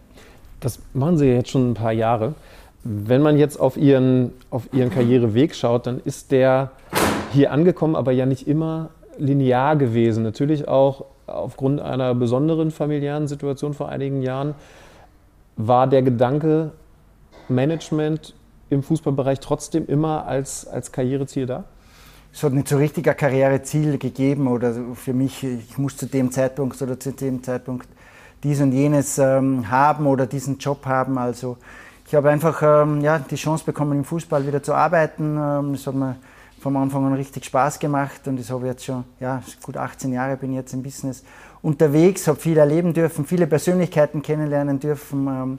Ja, und von dem her hat es nicht wirklich ein Karriereziel gegeben. Es hat sich das eine oder das andere immer wieder ergeben und dann ist der nächste Step erfolgt. Ähm, aber es war nicht, es hat keinen Karriereplan gegeben. Ich weiß gar nicht, ob das in Deutschland so viele wissen. Sie haben, Sie haben den familieneigenen Betrieb über wie viele Jahre geführt? Vier Jahre. Nachdem Ihr Vater verstorben ist. Ähm, das war schon äh, ein, eine wahrscheinlich extrem intensive Phase, weil da musste ja sehr viel Learning stattfinden. Ja, absolut. Ich glaube, das war diese Phase in meinem Leben, ähm, wo ich sehr, sehr viel gelernt habe. Vielleicht die schwierigste Phase auch, aber vielleicht auch die Phase, wo ich am meisten gelernt habe, was man im Leben auch mit Teamwork, mit anderen Menschen, äh, wenn man zusammenarbeitet, erreichen kann, weil das war damals einfach eine Situation von, ja, von 0 auf 100. Äh, davor habe ich Fußball gespielt äh, in der zweiten Liga in Österreich und dann hat sich einfach mein Leben schlagartig verändert. Und da habe ich sehr viel lernen müssen, auch in kurzer Zeit, aber auch dürfen und ja, habe für mein Leben sehr viel mitnehmen können. Ja, ich glaube, weiter ein sehr erfolgreicher Tischlereibetrieb? Absolut, ja. Ein sehr, sehr erfolgreicher, moderner Tischlereibetrieb, wo ich immer wieder gerne vorbeischaue. Ja, funktioniert sehr, sehr gut und ja, ist schön, wenn, man, wenn das jetzt so weitergelaufen ist. Aber bei aller Herausforderung und Wichtigkeit damals, Sie hatten trotzdem den Plan, irgendwann in den Fußball zurückzukehren? Oder war das ein, ein Angebot, das dann schon nochmal spontan ist, um die Ecke ähm, kam? nicht äh, direkt gewesen, wie ich das übernommen habe, wollte ich einfach, dass das gut weitergeht, dass wir das schaffen, dass der Betrieb gut weitergeführt wird. Und dann im Laufe der Jahre hat sich das einfach ergeben oder auch der Wunsch, der innere, äh, dass ich wieder zum Fußball zurückkehren äh, will ähm, und das nicht mein Leben lang machen will, den Tischlereibetrieb. Das war so, ja, es hat eine gewisse Zeit gedauert, aber das war eine Entwicklung in mir, was stattgefunden hat. Ja. Jetzt haben Sie gerade, äh, als Sie über die Zeit damals gesprochen haben, schon, schon gesagt, dass, dass dieses Thema, wie, wie geht man miteinander um in, in einem Betrieb, in einem Unternehmen, offensichtlich was ist, worauf Sie viel Wert legen. Das ist auch das, was ich mitbekomme, wenn ich, wenn ich mich versuche, so ein bisschen über Sie schlau zu machen. Eine Sache, die Ihnen auch hier beim FC Bayern wichtig ist, also ein, ein Grundmerkmal der Arbeit von Christoph Freund, diese zwischenmenschlichen Beziehungen? Ja, ich glaube einfach, ich bin überzeugt, dass das sehr, sehr wichtig ist, wo Menschen zusammenarbeiten, egal in welchem Bereich, ob im Fußball oder in anderen Bereichen, dass es wichtig ist, wie man miteinander umgeht, wie man aufeinander zugeht, wie man ja, tagtäglich ähm, ja, miteinander arbeitet, Vertrauensverhältnis aufbaut. Ich glaube, dass das wichtig ist, dass man sich auf andere verlassen kann, ähm, dass man weiß, was man von anderen erwarten kann auch. Ich glaube, es gibt einfach verschiedene Positionen, verschiedene Anforderungen, ob das ein Spieler ist, ob das andere Managementfunktionen sind, ob das ein Trainer ist, ein Co-Trainer, ob er Physio ist. Äh, aber es ist ein großes Team, viele Menschen arbeiten zusammen und da ist glaube ich, schon entscheidend, wie man miteinander umgeht, welches Klima man kreiert, welche Energie das herrscht, äh, auch in schwierigen Situationen einmal, ähm, generell im Leben, aber auch äh, im Fußballbereich. Ähm, dann kann man besser auf Situationen reagieren und gemeinsam als Team ähm, Situationen bewältigen. Welches Klima ist denn das Optimale? Eines, in dem es glatt ist, in dem es auch mal knallt? Was präferieren ja, Sie? Ich glaube, es ist sehr, sehr wichtig, dass man ein Vertrauensverhältnis aufbaut, dass man sich die Meinung sagen kann, dass man offen sprechen kann, dass man auch diskutieren kann offen und uh, dass man nicht uh, ja, übereinander redet, sondern miteinander. Und das ist, glaube ich, ganz, ganz wichtig, dass man offene Diskussionsbasis hat. Ähm, und dass es meine, ja, wenn es einmal unangenehm wird, dass man trotzdem dann so ein Verhältnis aufgebaut hat, dass man darüber sprechen kann und dass man sich die Meinung sagen kann, weil dann entstehen auch wieder Dinge. Das ist ja hier eine besondere Situation mit, mit einer Konstellation, die sich für für, für, diese Zeit jetzt gefunden hat. Das ähm, war in der Vergangenheit anders. Es schweben natürlich große Namen, Uli Hoeneß, Karl-Heinz Rummenigge, über all dem, wenn man es so sagen möchte. Wie haben Sie sich, bevor Sie diesen Job angefangen haben, mit genau dieser Konstellation, dieser unterschiedlichen Autoritäten auseinandergesetzt? Ja, man hat natürlich, äh, als Salzburger bekommt man sowieso auch viel mit äh, von den Bayern, das ist nicht so weit weg. Äh, Und die deutsche Bundesliga war immer interessant. Und natürlich die Geschichte vom FC Bayern München mit den Namen, mit den Persönlichkeiten dahinter, die ist schon beeindruckend und, und glaube ich ganz speziell, wie es es im Weltfußball nur ganz oder glaube ich nie gibt, äh, dass äh, Personen so einen Verein prägen. Und äh, das war mir schon bewusst. Ähm, ja, wo ich da reinkomme, das war jetzt nicht so überraschend für mich auch dann, ähm, wie es hier abläuft. Und es fühlt sich aber nicht, nicht schlecht an. Ich habe von Anfang an ein gutes Verhältnis eigentlich aufgebaut gehabt, auch äh, zu einem Uli Hoeneß, Karl-Heinz Rummenigge, zu einem Herbert Heiner, zu einem ja, Jan Christian Dresen. Und das war mir natürlich sehr, sehr wichtig. Ich glaube einfach, der Verein ähm, und diese Personen sind untrennbar miteinander verbunden und äh, man kann da einfach auch viel ähm, ja, Energie, viel äh, Input äh, aus, äh, ja, mit rausnehmen und dann hoffentlich auch gut verwerten. Wer hat wen zuerst angerufen? Uli Hoeneß Sie oder Sie Uli Hoeneß? Uli Hoeneß mich, ja.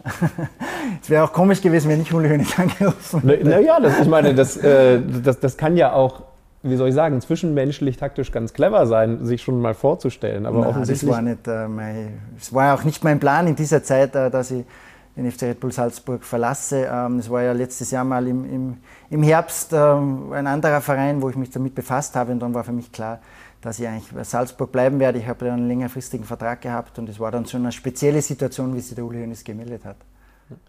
Wie, wie, kann ich mir vorstellen, findet ein erstes Gespräch mit Uli Hoeneß statt? Hatten, hatten Sie ihn vorher mal, mal getroffen oder war es tatsächlich ein, ein, frisches Kennenlernen mit natürlich dem, was er Ihnen dann offensichtlich vorzustellen hatte? Na, wir haben uns schon mal getroffen, auch bei einer Fernsehsendung und da, davor und danach schon uns ein bisschen austauschen können. Also wir haben uns schon ein bisschen gekannt. Aber es war ein angenehmes Getreffen dann das erste Mal. Ja. Jetzt gibt es also diese, diese Konstellation hier mit, mit Ihnen in wichtiger Position als, als Sportdirektor. Wie sind Sie da eigentlich? Sind Sie, sind Sie jemand, der sich, der sich Rat holt bei beruflichen Entscheidungen? Und, und, und wenn ja, ist das, ist das eine feste Person oder Personengruppe? Nein, es ist jetzt keine feste Person, aber allein schon im Verein gibt es ja viele Persönlichkeiten, die ich schon genannt habe, die sehr viel Erfahrung haben in verschiedenen Bereichen, der viel Berufserfahrung im Fußball viel Erfahrung haben. Und ich bin sowieso ein Typ, der eher gerne Entscheidungen dann im Team trifft. Äh, natürlich im Endeffekt stehe ich in der Verantwortlichen, auch in der sportlichen Verantwortung dann, ähm, aber viele Meinungen einholen, ähm, ja, Erfahrungen austauschen ist ganz, ganz wichtig. Das war schon immer ein Credo von mir und das werde ich in Zukunft zu haben, auch mit dem Trainer, auch mit dem Trainerteam. Es gibt einfach unterschiedliche Ansichten, unterschiedliche Erfahrungswerte und ich glaube, äh, dann kann man sich ein ganzes Puzzle ganz gut zusammenstellen und da muss man eher Entscheidungen treffen. Wie weit sollten, dürfen denn eigentlich Auffassungen auseinanderliegen? Also es, es klingt ja gut, wenn, wenn alle in dieselbe Richtung denken, aber es kann ja auch genau die richtige Mischung sein, wenn es, wenn es unterschiedliche Ansätze gibt. Ja, ich glaube, es ist gut, wenn es unterschiedliche Ansätze gibt und äh, ein Trainer hat vielleicht auch oft was anderes im Kopf wie äh, wir Vereinsverantwortliche, ich glaube, der kurzfristige Erfolg ist immer sehr, sehr wichtig, wie auch äh, auf der anderen Seite die langfristige Ausrichtung vom Verein. Das ist ganz normal zum Beispiel, dass da auch unterschiedliche Ansätze aufeinander stoßen, aber ich glaube, das ist immer sehr, sehr interessant und im Endeffekt ist immer entscheidend, was gesamt rauskommt für den Verein, ähm, für, für die Mannschaft, für den Club, weil für das sind wir im Endeffekt alle äh, hier, dass wir das Bestmögliche sowohl kurzfristig als auch langfristig herausholen und da sind unterschiedliche Ansätze ganz, ganz gut. Ähm, aber zu weit sollten sie natürlich auch nicht auseinanderliegen, weil äh, wenn der andere vom Nordpol kommt, der andere vom Süd, im Südpol unterwegs ist, ist es natürlich schwierig, dass man zusammenfindet. Ähm, aber so unterschiedliche Ansätze, Anschauungen sind schon sehr, sehr, glaube ich, können fruchtend sein, ja. Die Gegenstände, die da hinter Ihnen in der Vitrine stehen, sind der glänzend polierte Beweis dafür, dass es erfolgreiche Mannschaften gegeben hat. Ähm, beim Thema Kaderzusammensetzung ist ja im Grunde die Kernfrage, wann ist eine Mannschaft eine Erfolgsmannschaft? Gerade beim FC Bayern definiert sich vieles, wenn nicht alles darüber. Haben Sie da eine Grundphilosophie, was es braucht, um diese perfekte Mischung hinzubekommen, die am Ende solche Pokale holt? Ja, diese Pokale äh, glänzen wirklich. Der Verein war extrem erfolgreich die letzten Jahre, die letzten Jahrzehnte. Schon unglaublich die Geschichte. Und ähm, das immer wieder zu bestätigen, glaube ich, ist einfach das, das Schwierigste. Dass man mal einen Erfolg hat, ähm, ja, es ist schon schwierig und es ist sehr, sehr schön, aber das dann immer wieder zu bestätigen, ist, glaube ich, einfach das Besondere auch beim FC Bayern München, dass sie es immer wieder geschafft haben. Und der Kader, ja, was ist ein erfolgreicher Kader? Im Endeffekt äh, im Nachhinein immer dann, wenn sie, wenn sie Ziele erreichen, wenn sie Titel gewinnen. Aber ich glaube, eine gesunde Kadermischung ist jetzt ganz, ganz wichtig, dass einfach ähm, ja, gute Energie im Kader herrscht, dass ein guter Konkurrenzkampf ist und trotzdem ähm, die Jungs äh, Einsatzzeiten bekommen, dass äh, nicht zu viele unzufriedene Spieler sind. Ähm, einfach diese Mischung zwischen viel Qualität und trotzdem, dass jeder seine Spielzeit erhält ähm, und auch junge Spieler eine Chance erhalten auf sich gesehen, das macht es einfach aus und da gibt es ähm, ja, verschiedene Ansätze und verschiedene Herausforderungen zu bewältigen und ähm, unterschiedliche Saisonen auch natürlich. Es gibt immer wieder Saisonen, wo eine Mannschaft mit äh, oder ein Kader mit Verletzungen zu kämpfen hat. Dann kann der Kader einmal fast zu klein sein oder man kommt einmal durch mit 15, 16, 17 Spielern, die sehr viel Spielzeiten haben äh, und, und wenig Verletzungen haben. Also es gibt nicht diese Faustregel, aber eine gesunde Kadermischung mit einer guten Energie, mit einem gesunden Konkurrenzkampf, wo trotzdem ähm, ja, eine gute Stimmung herrscht, ist, glaube ich, ganz, ganz ein entscheidender Faktor für für Erfolge im Endeffekt. Da sind wir ja eigentlich beim, beim Ist-Zustand des FC Bayern München. Vor der Saison war schon relativ klar, es ist ein verhältnismäßig kleiner Kader, ein kleiner Stamm. Jetzt muss man sagen, in der Hinrunde hat es dann dazu auch noch Verletzungen gegeben, bis, bis hinten raus, kurz vor Weihnachten, ähm, den, den, den Infekten, die dann zum Beispiel gegen Stuttgart zu sehr viel kreativen Ansätzen bei Thomas Tuchel geführt haben. Was hat das eigentlich jetzt bei Betrachtung, bei Analyse des Kaders für Sie verändert? Da konnten sich, mussten sich, durften sich Spieler aus der zweiten Reihe beweisen. Andere wurden auf unterschiedlichen Positionen eingesetzt. Wenn Sie überlegen, wie Sie den Kader vor der Saison gesehen haben und wie Sie ihn jetzt sehen, gibt es Unterschiede? Ich glaube einfach grundsätzlich haben wir schon sehr viel Qualität im Kader. Wir haben äh, sehr viele Nationalteamspieler, die für viel erreicht haben, viele Titel gewonnen haben. Ähm, aber die Anzahl der Spiele ist natürlich eher gering und dazu ist gekommen, dass wir schon viele Verletzungen hatten, auch in diesen Bereichen von der Mannschaft, wo wir nominell jetzt nicht so groß aufgestellt waren. Ich glaube, der Thomas hat es sehr gut gehandelt, äh, kreativ, äh, ja, immer wieder gedacht, auch mit seinem Trainerteam haben sie das richtig gut gemacht, verschiedene Spieler auf verschiedenen Positionen dann eingesetzt, junge Spieler eine Chance gegeben, auch das Vertrauen gegeben und die waren dann auch bereit, die haben das gut äh, ja, dann auf den Platz gebracht. Ähm, Im Endeffekt ist es immer so ein bisschen äh, ja, äh, Entscheidungsfindung, die gar nicht so einfach ist, wie groß soll der Kader wirklich sein, ähm, um auch jungen Spielern, die dann natürlich auch die Qualität mitbringen müssen, auch wirklich die Chance zu geben, dass sie dann auch Einsatzminuten kommen. Ähm, Im Nachhinein war es, oder jetzt auch im Nachhinein betrachtet, war es so, wie wir es im Sommer so gesagt haben, dass der Kader schon sehr dünn eher besetzt war, aber qualitativ hochwertig. Ähm, und dass wir schon dann bei einigen Spielen auf Kante genäht waren, also nichts mehr passieren durfte. Jetzt auch zum Schluss oder auch mittendrin mal in der, im Cup äh, war es schon sehr, sehr eng äh, oder jetzt auch gegen Stuttgart, aber im Endeffekt hat es der Trainer dann sehr, sehr gut hingebracht mit seiner Truppe und wir haben eine richtig gute Vorrunde eigentlich gespielt. Und von dem her, mit ein, zwei Spielern mehr, wäre es, glaube ich, eine perfekte Mischung gewesen, auch im Herbst der Kader. Was ich auffällig fand, dass, dass öffentlich keiner der Spieler, auch gerade von den Spielern, die auf nicht in Stammpositionen eingesetzt wurden, regelmäßig eingesetzt wurden, genölt hat, genörgelt hat, kritisiert hat, dass er das doof findet. Das könnte man ja als, als Individuum durchaus auch so sehen. Also ein Conny Leimer, den kennen Sie natürlich besonders gut, regelmäßig Rechtsverteidiger, der das hervorragend gemacht hat. Ein Leon Goretzka, der sogar bis in die Innenverteidigung gegangen ist. Sie haben logischerweise auch abseits des Mikrofons mit den Jungs gesprochen, mit Blick auch auf das, was jetzt ansteht in diesem Kalenderjahr, eine Europameisterschaft, für die man sich natürlich empfehlen will.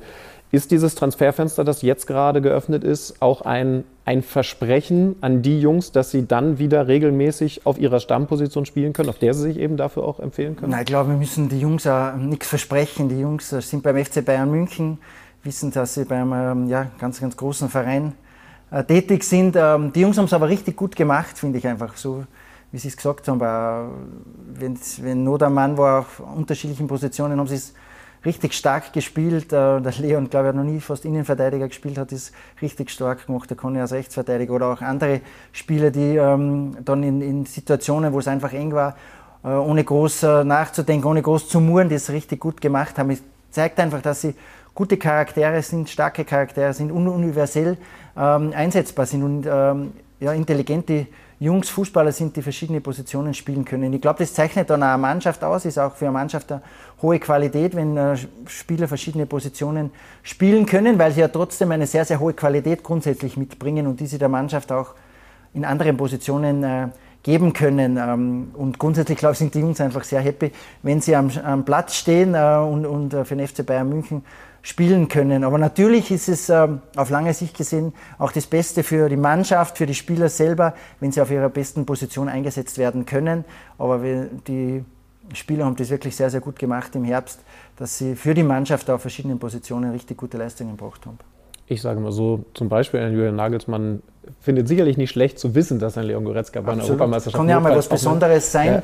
bei einer Europameisterschaft oder bei einem Turnier und man weiß, der hat das schon zwei, dreimal sehr, sehr gut gemacht und dann kann man eine besondere Situation sein und dann weiß man, auf den äh, Burschen kann man sich auf der Position verlassen. Also es soll auch für die Spieler einen Vorteil bringen. Ja.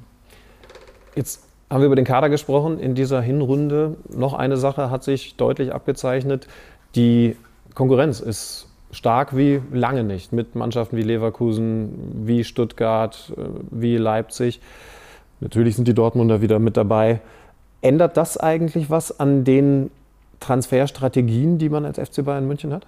Nein, das ändert grundsätzlich nichts, weil äh, wir können sowieso nur auf uns schauen. Wir wollen die beste FC Bayern München sein, was wir nur sein können. Wir wollen dafür die beste Mannschaft äh, zusammenstellen, die beste Mannschaft auf den Platz immer bringen. Ähm, aber natürlich, es ist so, dass ähm, einige Vereine das sehr, sehr gut machen. Leverkusen eine unglaubliche Hinrunde gespielt haben, äh, wie fast noch nie eine Mannschaft. Und wir auch eine sehr gute Hinrunde gespielt haben und andere Mannschaften einfach einen richtig guten Fußball auch spielen. Ich finde es für den deutschen Fußball, ganz ehrlich, echt gut und interessant, auch international haben es äh, die Mannschaften richtig gut gemacht. Äh, die sind einfach für den deutschen Fußball sehr, sehr wichtig und, und gut und zeigt, dass die Bundesliga auf einem guten Weg ist. Aber es könnte ja durchaus eine Situation eintreten in den nächsten Wochen, in denen man äh, vielleicht an die Schmerzgrenze oder sogar hinausgehen müsste und abwägen muss. Da sind wir dann wieder bei den Diskussionen, die es intern logischerweise gibt. Investiert man vielleicht ein bisschen mehr, um zu wissen, dieses starke Leverkusen hat dann noch ein bisschen mehr zu tun, als es vielleicht wäre, wenn der Kader, Kader weiterhin auf Kante genäht wäre. Ähm, das, das könnte ja schon ein Zünglein an der Waage sein. Ja, es gibt ja einen anderen Bewerb auch noch, wo wir vertreten sind, wo wir auch noch äh, ja, so weit kommen wollen wie möglich. Also nochmal, wir wollen grundsätzlich die bestmögliche Bayern-München-Mannschaft zusammenstellen, die, die möglich ist aus unserer Sicht oder wo es umsetzbar ist. Es ist im Winter ja nicht so einfach.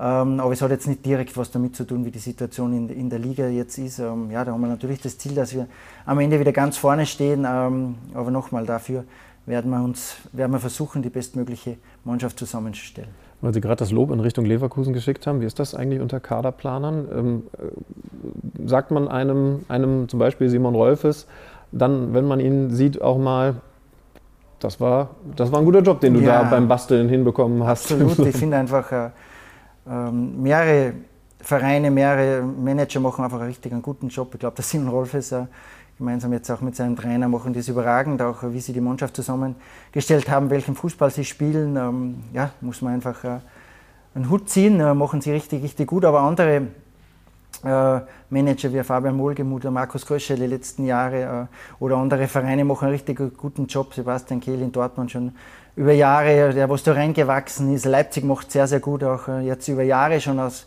als Top-Mannschaft etabliert. Ähm, aber ich finde es einfach gut für die Liga, dass es ähm, gute Leute gibt, die, glaube ich, mit viel Know-how da richtig guten Job machen. Und ähm, ja, natürlich sagt man sich. Ich war auch mit äh, vielen von den Jungs in Amerika das erste Mal dabei. Im Oktober war so eine Reise, da lernt man sich noch einmal ein bisschen besser kennen. Ich kenne ja die deutschen äh, Fußballmanager noch nicht so gut und alle noch nicht so lang. Ähm, aber die machen viele einen sehr, sehr guten Job.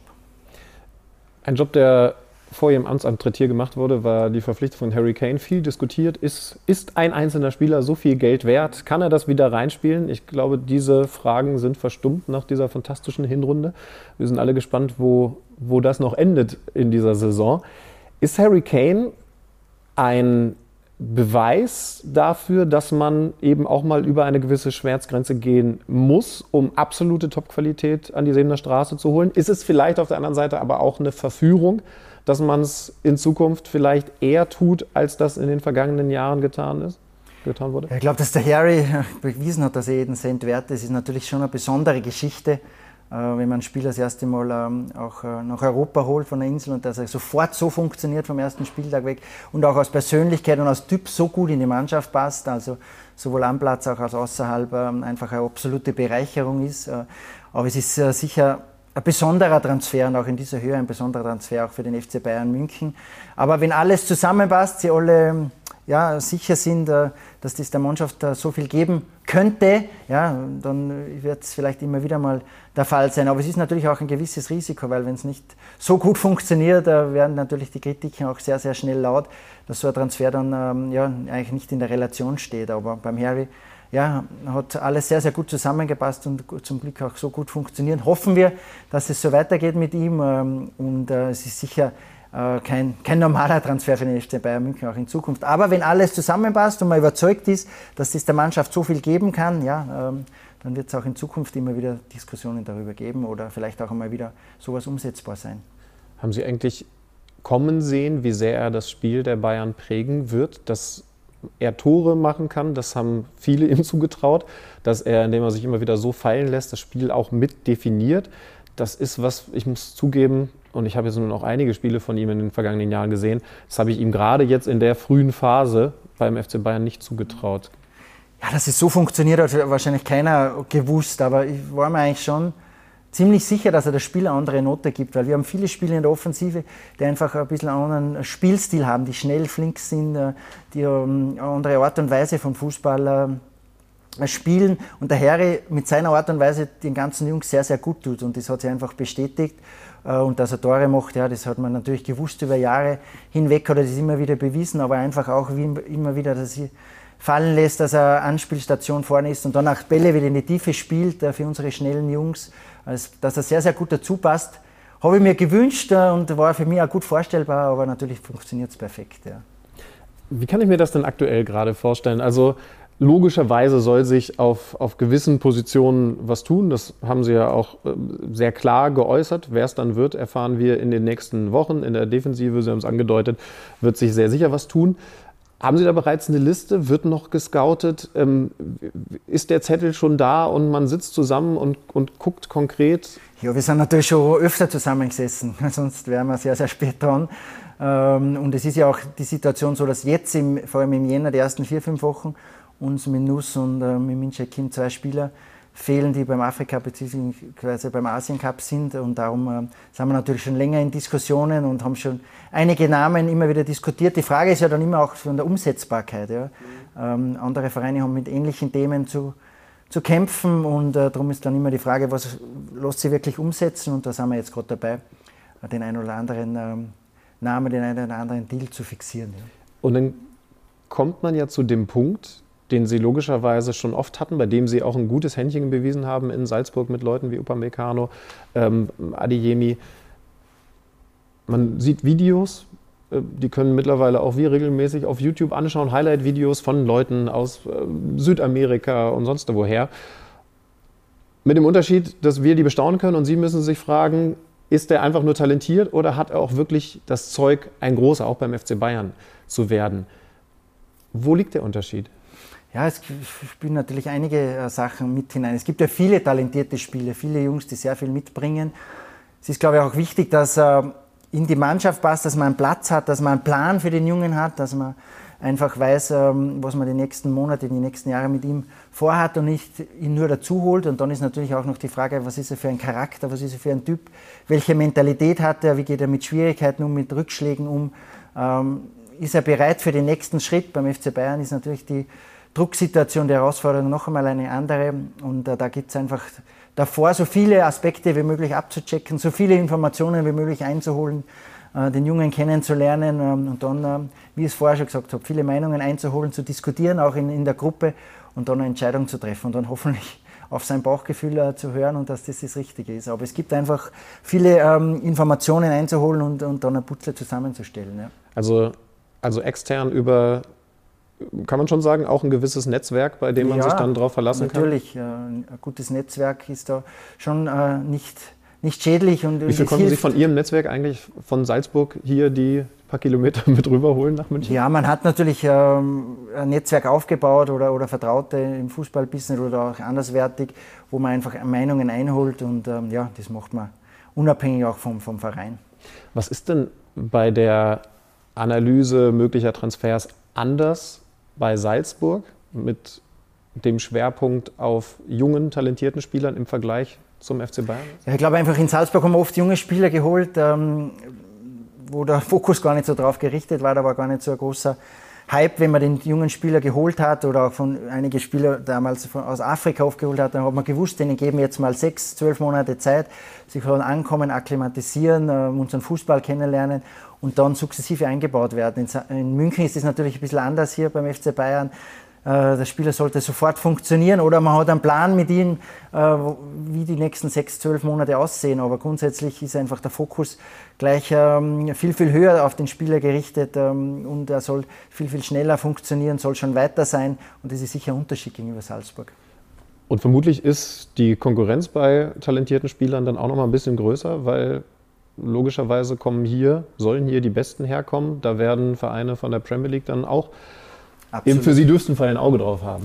Ja, absolut. Und man muss ja den, den Jungs, wenn man jetzt über talentierte Spieler spricht, auch einen Plan äh, anbieten. Äh, ist auch wichtig, glaube ich, für einen talentierten Spieler, dass er dann die Schritte gehen kann, die Einsatzminuten bekommt und das auch realistisch ist. Es bringt ja nichts, auch nur den talentiertesten Spieler hierher zu holen und dann äh, ist aber kein, ähm, im, im, eigentlich kein Platz im Kader oder er bekommt die Einsatzminuten nicht. Und darum muss man das äh, Gesamtbild äh, sehen, was wirklich Sinn für den Spieler macht und auch Sinn für den Verein macht. Und das war natürlich ein bisschen ein Unterschied zu, zu Salzburg. Ja.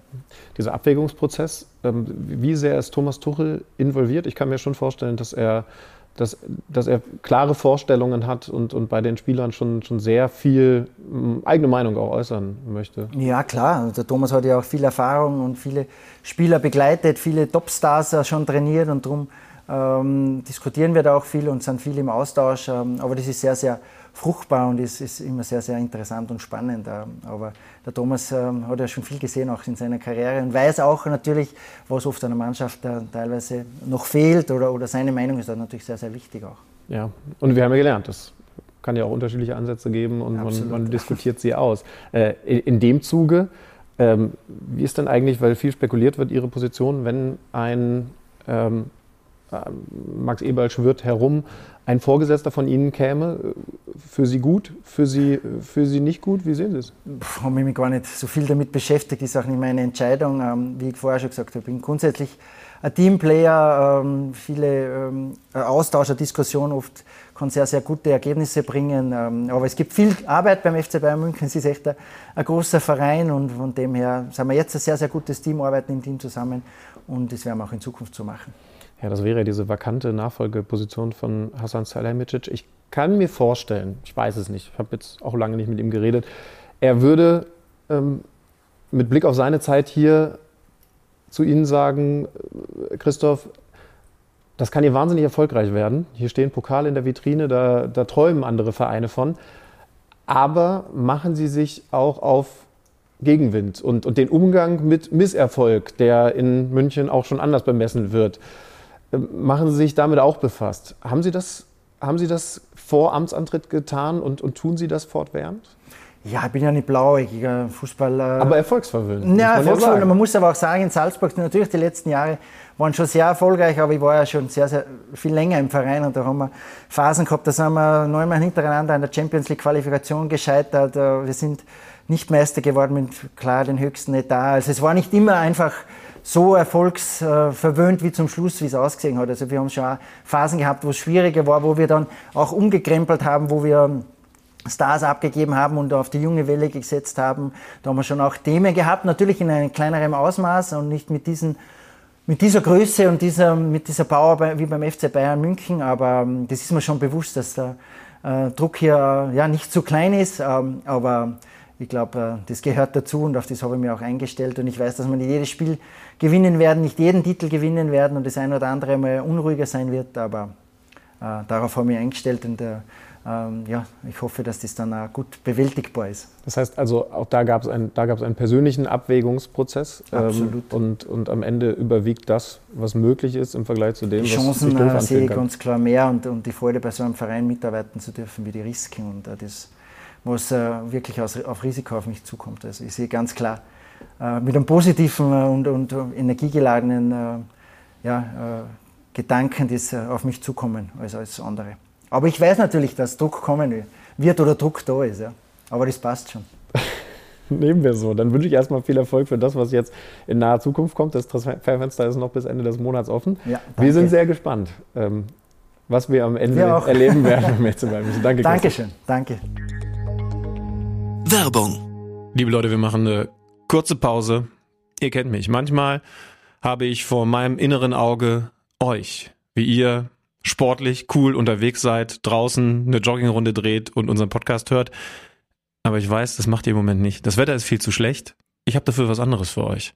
Also wenn ihr, wenn ihr doch gerade draußen sein solltet und irgendwo wild rumlauft, dann könnt ihr die nächsten Sekunden weghören. Aber ich kenne euch, das, was Benny Zander euch zu erzählen hat, unser Marvel-Experte, es wird euch in diesen kalten Tagen interessieren. Ja, es gibt tatsächlich nichts, wo ich so prädestiniert bin, äh, darüber Auskunft zu geben, wie über den Partner der heutigen Folge, nämlich Disney Plus und die Serie, die es da exklusiv zu sehen gibt, namens Echo. Alle fünf Folgen verfügbar. Das ist, glaube ich, auch das erste Mal bei einer Marvel-Serie, dass alle Folgen gleichzeitig online gestellt wurden. Und es ist die erste Marvel-Serie, wo man auch kein Vorwissen aus dem MCU, aus dem äh, Marvel-Universum braucht. Echo heißt das Ganze. Und ja, normalerweise spricht man jetzt über irgendwie die Hauptfigur Maya Lopez. Die kennt der eine oder andere schon aus, äh, aus Hawkeye, aus der Serie. Aber Schübmann, sind wir ehrlich, manchmal guckt man ja auch Serien und Filme vor allem wegen der, wie ich sie gerne nenne, Bösewichte, der Schurken. Und bei Echo, Bösewichte passt wirklich nicht ansatzweise zu dem aus Echo. Wilson Fisk, aka Kingpin, einer meiner absoluten Lieblingsschurken, kennt man schon aus äh, Daredevil, aus der Serie, wird verkörpert von Vincent D'Onofrio, einer meiner Lieblingsschauspieler. Den fand ich bei Daredevil großartig und den liebe ich seit dem Filmklassiker, den du vielleicht auch gesehen hast, Full Metal Jacket von Stanley Kubrick. Da hat er mitgespielt, später war er in einer dieser Crime-Serien zu sehen und er spielt diesen Kingpin. Ich habe allein schon, als ich vor ein paar Wochen den Trailer gesehen habe, dachte ich mir schon wieder, okay, muss ich unbedingt gucken, allein wegen diesem Typen. Deswegen jetzt exklusiv auf Disney Plus Echo bitte alle streamen. Und ich habe gedacht, Echo. einfach weil es draußen so kalt ist. Aber offensichtlich kann man das auch mit warmem Wetter draußen gut gucken. Viel Spaß. Echo. Es bleibt weiterhin dabei. Ich habe einen Fetisch für österreichischen. Was ist das richtige Dialekt oder Akzent? Ich verwechsel die beiden immer. Dialekt, ne? Ja. Okay. Also es, ich könnte österreichischen Menschen stundenlang beim Reden zuhören. Grüße gehen raus Menschen an, oder wie man auch sagen kann als hochdeutscher Österreicher. Ja.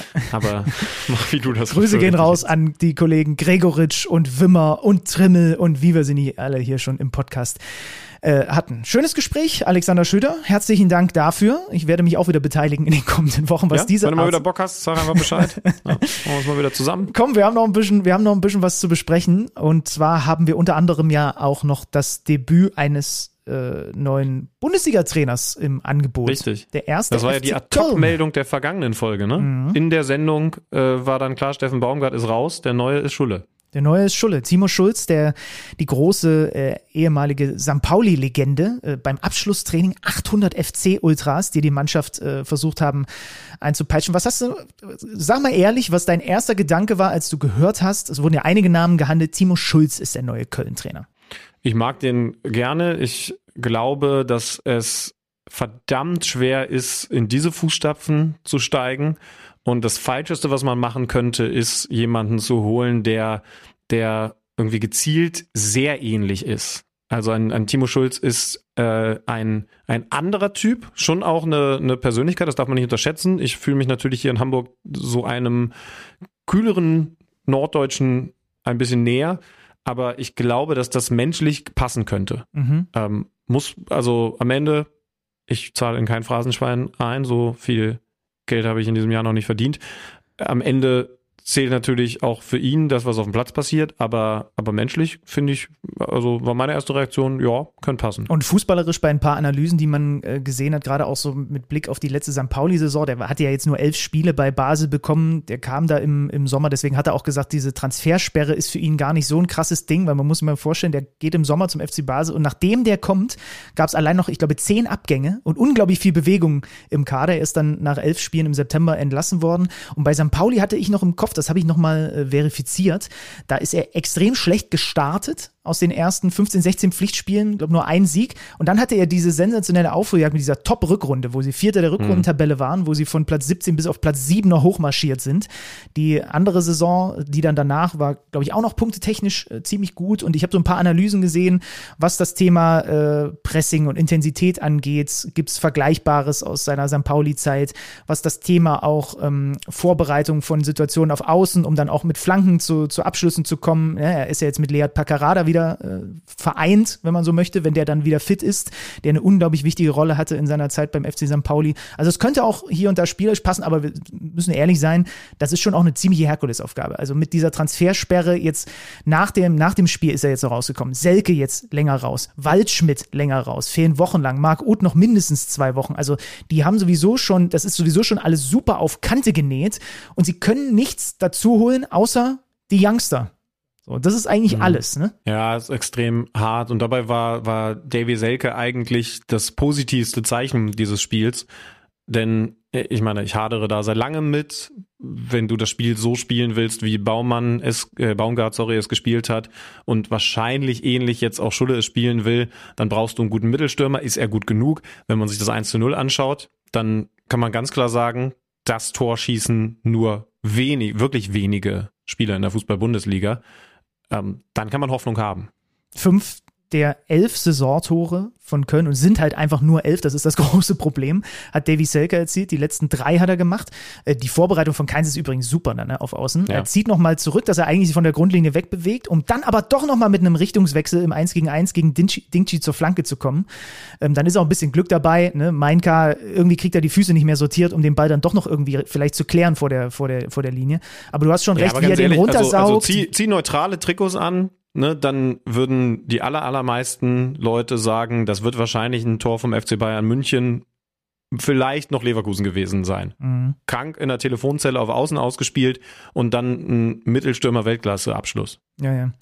Äh, es gab dann diese dicke Teuerkauf-Chance noch vor der Pause, wo Schwebe überragend hält. Also äh, Marvin Schwebe kommt mir immer noch ein bisschen zu schlecht weg hier und da. Wir hatten ihn ja auch hier im äh, Podcast oder nicht gut genug, sagen wir mal. Der wird noch nicht hoch, hoch genug gerankt für mich im, im Ranking der Bundesliga. Torhüter, dann hat Meiner eine Riesenchance nach Wiederanpfiff für den FC vielleicht auf 2-0 zu stellen und dann kommt Heidenheim, Kleindienst, dickes Ding, Einladung mhm. von Schwebe, lässt er liegen und dann aber die 55. und natürlich wieder eine Ecke von Beste und am Ende ist es äh, Adrian Beck, der eingewechselt wurde und das erste Joker-Tor für die Heidenheimer in dieser Saison macht. Ich weiß nicht genau, was Linden Meiner da macht beim 1 zu 1, da sieht er für mich gar nicht gut aus. Ähm, Kleindienst hat dann nochmal eine Kopfballchance. Dann haben die Heidenheimer hinten raus aber auch nochmal Glück, weil Kevin Müller daneben greift und der Ball nach so einem eigentlich total ungefährlichen Schuss von Thielmann an den Pfosten springt. Aber unterm Strich am Ende ein 1 zu 1. Äh, Heidenheim hat jetzt die letzten drei Spiele nach 0-1 Rückstand noch gepunktet. Und der erste FC Köln, ich lese dir mal das Programm vor bis März. Dortmund, Wolfsburg, Frankfurt, Hoffenheim, Bremen, Stuttgart, Leverkusen, Gladbach, Leipzig. Und, ja. und dann kommt die Phase, die vielleicht auch entscheidende Phase in dieser Saison, ich weiß das schon, mit Augsburg, mit Bochum, mit Darmstadt, mit Mainz, mit Freiburg, mit Union und Heidenheim. Das ist interessant, wie deren Rückrunde einfach sich total aufteilen lässt. Mhm. Ja, stimmt, das ist krass. Ähm, macht den Trainerwechsel natürlich jetzt nochmal interessanter. Also hilft nichts. Er muss schnell ankommen und in den Spielen, die jetzt anstehen, immer mal wieder ein, wie soll ich sagen, ein Aus Ausrufezeichen setzen, das man vielleicht gar nicht immer erwarten würde, um dann nicht mit völlig Rücken zur Wand in diese zweite Hälfte der Rückrunde zu gehen. Dann hast du nochmal einen ganz anderen Druck. Heidenheim bleibt noch zu sagen, natürlich mal wieder ein Eckentor. Also das ist zwar jetzt ein etwas äh, ein komisches, weil es ja auch so ein Schuss aus der Drehung ist, wie vorher schon bei Selke, in dem Fall von, von Adrian Beck, aber eben mal wieder eine Standardsituation. Darauf können sie sich weiterhin verlassen. Äh, gleiches Ergebnis bei Mainz gegen Wolfsburg. Da konnte Wolfsburg sich jetzt nach langer, langer Zeit mal auf die 1 gegen 1 Qualitäten von Czerny verlassen, der, der das Führungstor für die Gäste macht, wie man das sicherlich genau so von ihm auch erhofft hat. Ne? Also umschalten, Tempo, 1 gegen 1, Abschluss durch die Beine, unhaltbar für Zentner. Problem für Wolfsburg, Wittmer rutscht eine Flanke, ich glaube, wir können uns sehr sicher sein, ich weiß nicht, was er in Interviews danach gesagt hat, dass er den eigentlich reinbringen wollte, über den Schlappen, hinten in den Winkel, keine Abwehrchance für Castells. Und weil Wolfsburg es nicht genug auf die Platte bekommt und ja, Mainz es auch nicht mehr getan hat, bleibt es da bei der Punkteteilung, die ich jetzt mal abbuchen würde als eher ein Erfolg für Mainz 05 und eine nächste kleine Delle für den VfL Wolfsburg. Der 13 Punkte nach eigener Führung mittlerweile abgegeben hat. Nur Gladbach mehr. Und der jetzt in Viererkette gespielt hat, weil Nico Kovac sagte, die Mannschaft möchte das gerne so spielen. Finde ich auch interessant. Also, wenn ja. wir mal, wenn wir mal ähm, beobachten. Also eins zu eins da und wir hatten noch ein eins zu eins, was wir relativ schnell abhandeln können, dann am Sonntag zwischen Bochum und äh, Bremen. Das habe ich in voller Länge laufen gehabt und das äh, beeindruckendste an diesem Spiel neben zwei Distanztoren, wobei eins auch noch abgefälscht war, Ös, äh, Osterhage in der 64. mit einem echten schönen ja, mit einem Traumtor für, für den VfL Bochum. Ähm, das erste Bochumer Distanzschusstor übrigens im 99. Versuch. Die knallen drauf, was nur geht aus der Distanz. Jetzt ging mal einer rein. Problem. Übrigens interessant, weil Niklas Stark zu zögerlich ist in der Defensive genau. bei Bremen, ja. ihn nicht angreift. Ja. Das ganze Duell sollte es aber dann später nochmal geben. Ja, 90. plus drei, dann zieht Stark ab aus 22 Metern und Osterhage schmeißt sich mit so einer Grätsche da rein und fälscht dann unhaltbar an die Unterkante der Latte ab. Bei mir bleibt von diesem Spiel vor allem hängen, dass es das Spiel mit den meisten gelben Karten bislang in dieser Saison gewesen ist. Elf an der Zahl von Tobias Stieler verteilt. Es war wirklich, es war wirklich, ich, ich mag beide Mannschaften und auch beide Trainer, aber das war wirklich ein echtes Murks-Spiel. Sorry. Viel aufregender war Freiburg gegen Union auch nicht, hatte weniger Tore zu bieten, weil da nicht mal Fernschüsse reingeflattert sind. 0 zu 0. Natürlich großes Thema bei Union. Bonucci nicht mehr da. Das war wirklich ein kurzes Gastspiel vom eigentlichen mhm. Topstar, ehemaligen Weltstar aus Italien. Vogt, du hast es vorhin bei den Hoffenheimern schon gesagt, für mich auch ein absoluter Überraschungstransfer. Aber wenn man jetzt alleine mal die Grundanlagen anschaut, sehr gut im Spielaufbau, das ist ja das, was man sich auch von Bonucci als Upgrade erhofft hat, kann das Sinn ergeben. Ich bin nicht hundertprozentig sicher, gebe ich zu. Ähm, ich mag den zwar, weil ich, weil ich alleine schon immer Innenverteidiger mochte, die, die ein, eine besondere Qualität im Spielaufbau, also mit dem, mit dem Spielgerät am Fuß haben. Aber ich tendiere bei Union immer mehr dazu, dass es in, im Zentrum in so einer Dreierkette einen Robin Knoche braucht und dann zwei Athleten dazu. Ne? Jetzt Viererkette muss man nochmal anders denken. Wie spielt man es dann da? Aber ich habe so das Gefühl, dass es für Union einfach gut ist, wenn du da tatsächlich bei deinen Leisten bleibst und, und auf Dreierkette, jetzt, jetzt war es ja mal wieder eine, setzt mit einem, der, der strategisch ist und zweien, da war jetzt nur Diogo Late mit dabei, der das verkörpert, der über die Athletik kommt, weil das tut ein Vogt eben nicht. Also mal gucken, ähm, wie, wie es läuft. Grab vor allen Dingen von Scholloy auf der Freiburger Seite ein paar große Dinger, die er normalerweise, also mindestens einen Kopfball auch macht bleibt beim 0 zu 0. Christian Streich holt seinen 500. Punkt und sagt als einzigen Kommentar, ja scheiße, hätten 502 jetzt schon sein müssen. Ja, wegen Frederik Renault mit einer, eine, eine Monsterparade war wirklich ähm, dabei. So, und dann fehlt noch der 3 zu 0 Auswärtssieg von Borussia Dortmund bei den Darmstädtern. Und bevor wir auf alles äh, eingehen, äh, ja, quasi so rings um das Spiel, was so in den letzten Tagen so passiert ist bei Dortmund, ähm, würde ich sagen, einmal kurz der Spielfilm, Brand 24. mit dem 1 zu 0, wobei da mindestens 50 Prozent dieses Tors auf das Konto von Jamie Bino Gittens gehen. Ne? Ja, aber ich, ich finde, man darf auch Julian Brandt loben, dass er also wenn ihr euch das nochmal anschaut. Toller mit, Laufweg. Mit einer besondere, ja, und, und, also, und zwar eben nicht nur, guck mal genau, da muss er hinlaufen, sondern das war sehr, sehr dynamisch. Mhm. Und jetzt ist klar, also äh, Brand ist kein, ist kein Standfußballer, aber dass der mit einer solchen Dynamik in die, in die Tiefe geht, fand ich trotzdem dann irgendwie auffällig und ja, vielleicht auch ein bisschen Glück im Abschluss, aber der war auf jeden Fall dann auch nicht easy zu nehmen, weil er ja quasi von über die rechte Schulter gucken kommt. Also du brauchst erstmal Schulterblick rechts und musst dann aber links abbiegen. Ne? So, so ungefähr war dieser Schuss. In dem Angriff stimmt alles. Bino Gittens mit dem Dribbling gegen zwei an der Mittellinie, wie er sich durchsetzt. Der diagonale Laufweg von Brandt, du sagst es, im Vollsprint da vorne rein, aber auch Malen, der die Lücke aufreißt, indem der sich genau passend dazu in die andere Richtung bewegt. Und für Brandt übrigens, sechste Saisontor, viermal das 1 zu 0 jetzt diese Saison. Nur Harry Kane bringt seine Mannschaft häufiger in Führung als Julian Brandt ist auch ein bisschen ja, rutscht auch manchmal hier und da so ein klein wenig durch.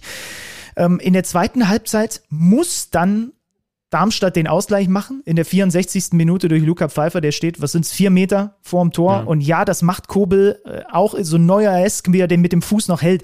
Aber Kobel macht sich breit und macht sich groß.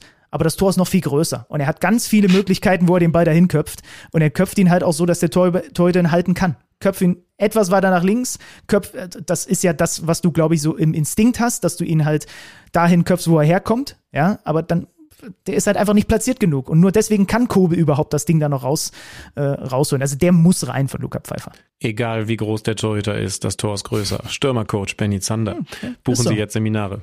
Ist so. Und natürlich muss es dann das 2 zu 0 mit der Kombination eingewechselter Sancho auf Marco Reus geben. Das war auch die Kombination, die Sanchos letzte Torbeteiligung im Dorwart, äh, im Dorwart, im Dortmund-Trikot äh, bedeutet hatte. Ähm, und dann finde ich, also ja, ich fand diesen Brandlauf dynamisch und gut und absolut erwähnenswert, aber fast das beste Zeichen aus Dortmunder Sicht war die Aktion von Mukoko zum Endstand von 3 zu 0. Also, dass der so viel, so viel Besonderes noch in sich hat. Also, ich will ganz ehrlich sein, hat, hat mich die ganze Sache noch zweimal zurückspulen lassen. Ähm, und dann hat man endlich mal wieder dran gedacht, ja klar, das ist ja auch der Wunderjunge gewesen, ne?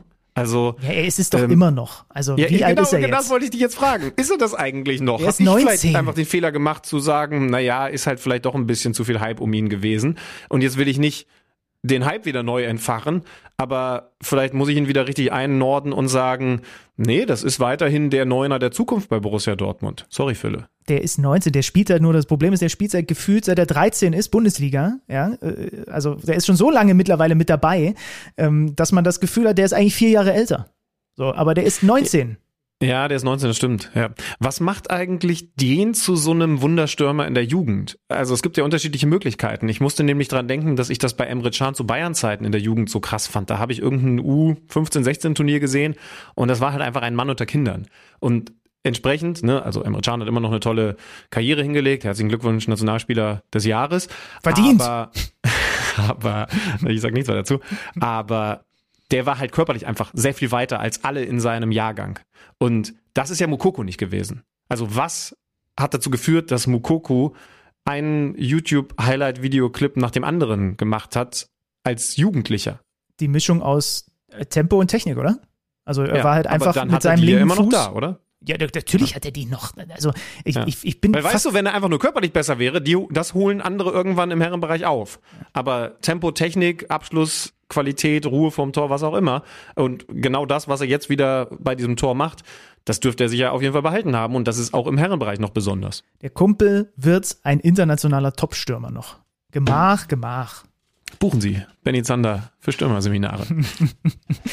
Und dann würde ich sagen, ist es Zeit, dass wir Patrick Kleinmann mit reinnehmen, ne? Ähm, also ich, es gibt ja so viel, es gibt ja wirklich, also Dortmund hat von allen Bundesligisten, also Dortmund hat mehr Themen geboten, während wir nicht auf Sendung waren, als fast alle anderen Bundesligisten zusammen. Ja, wir haben kein Award vorbereitet, aber lieber BVB, wenn es ihn gäbe, dann würden wir ihn euch überreichen, wahrscheinlich dann übergeben von unserem Kicker-Reporter.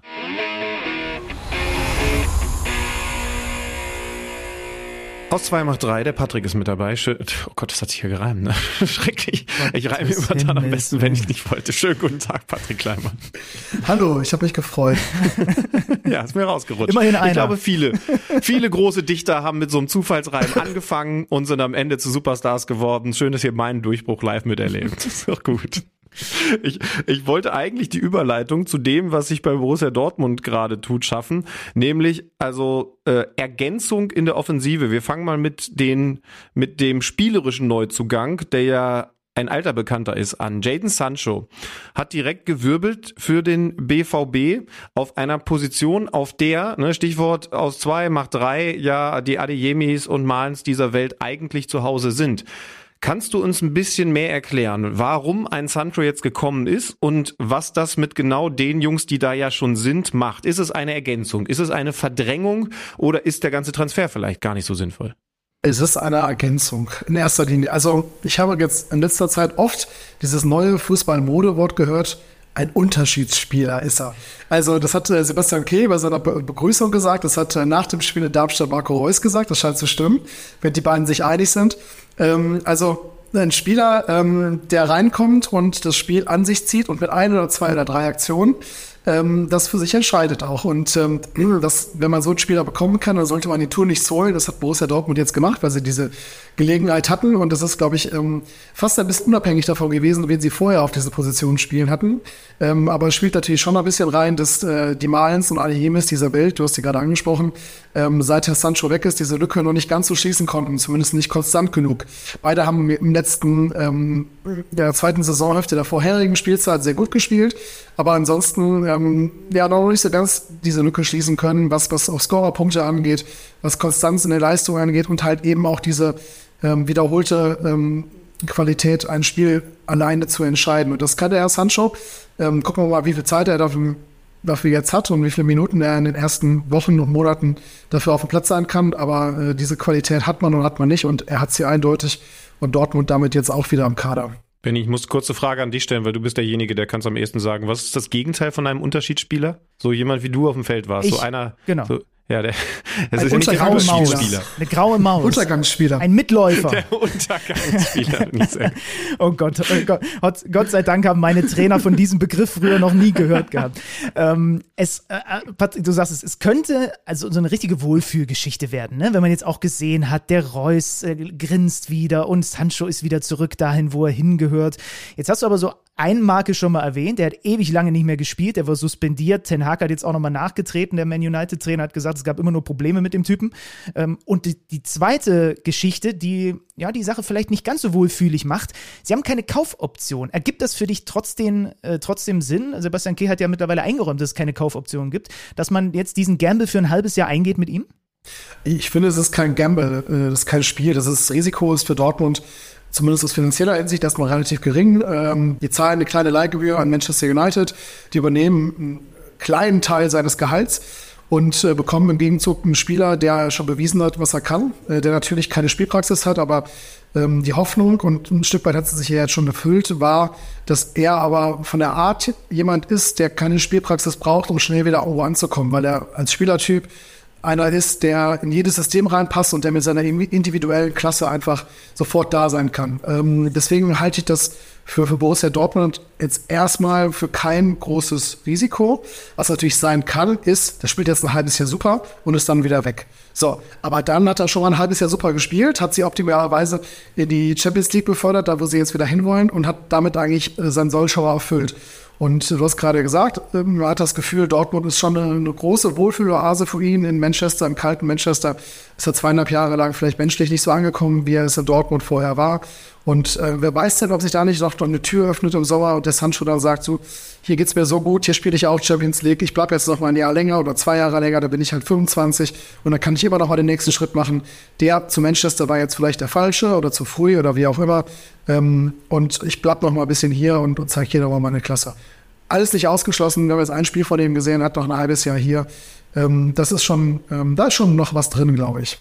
Ja, und man muss schon sagen, also er hat ja auch angedeutet dann direkt in diesem Spiel, nicht nur mit dieser Vorlage, ich erinnere mich so an einen Pass, den er an der Seitenauslinie direkt wieder in die Mitte spielt und so. Also da hat natürlich noch nicht alles hundertprozentig funktioniert, da hat er lange nicht gespielt, aber du hast schon gesehen, ne, Schlüti, also Kick, das Kicken hat er nicht verlernt. Du musst im Grunde genommen einfach nur wieder mit Selbstbewusstsein voll pumpen und dann kann das auch wieder ein richtig geiler Spieler werden.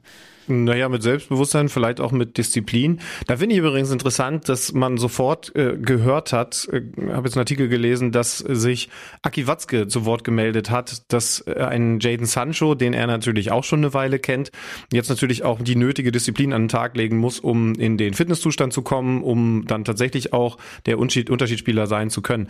Ähm, womit wir natürlich beim nächsten Thema wären. der Mann, der über mehr als 20 Jahre äh, beim BVB war, verkündet, ich lasse das jetzt mit der Geschäftsführerposition. Er, Aki Watzke wird seinen Vertrag nicht verlängern. Was macht das mit dem Verein?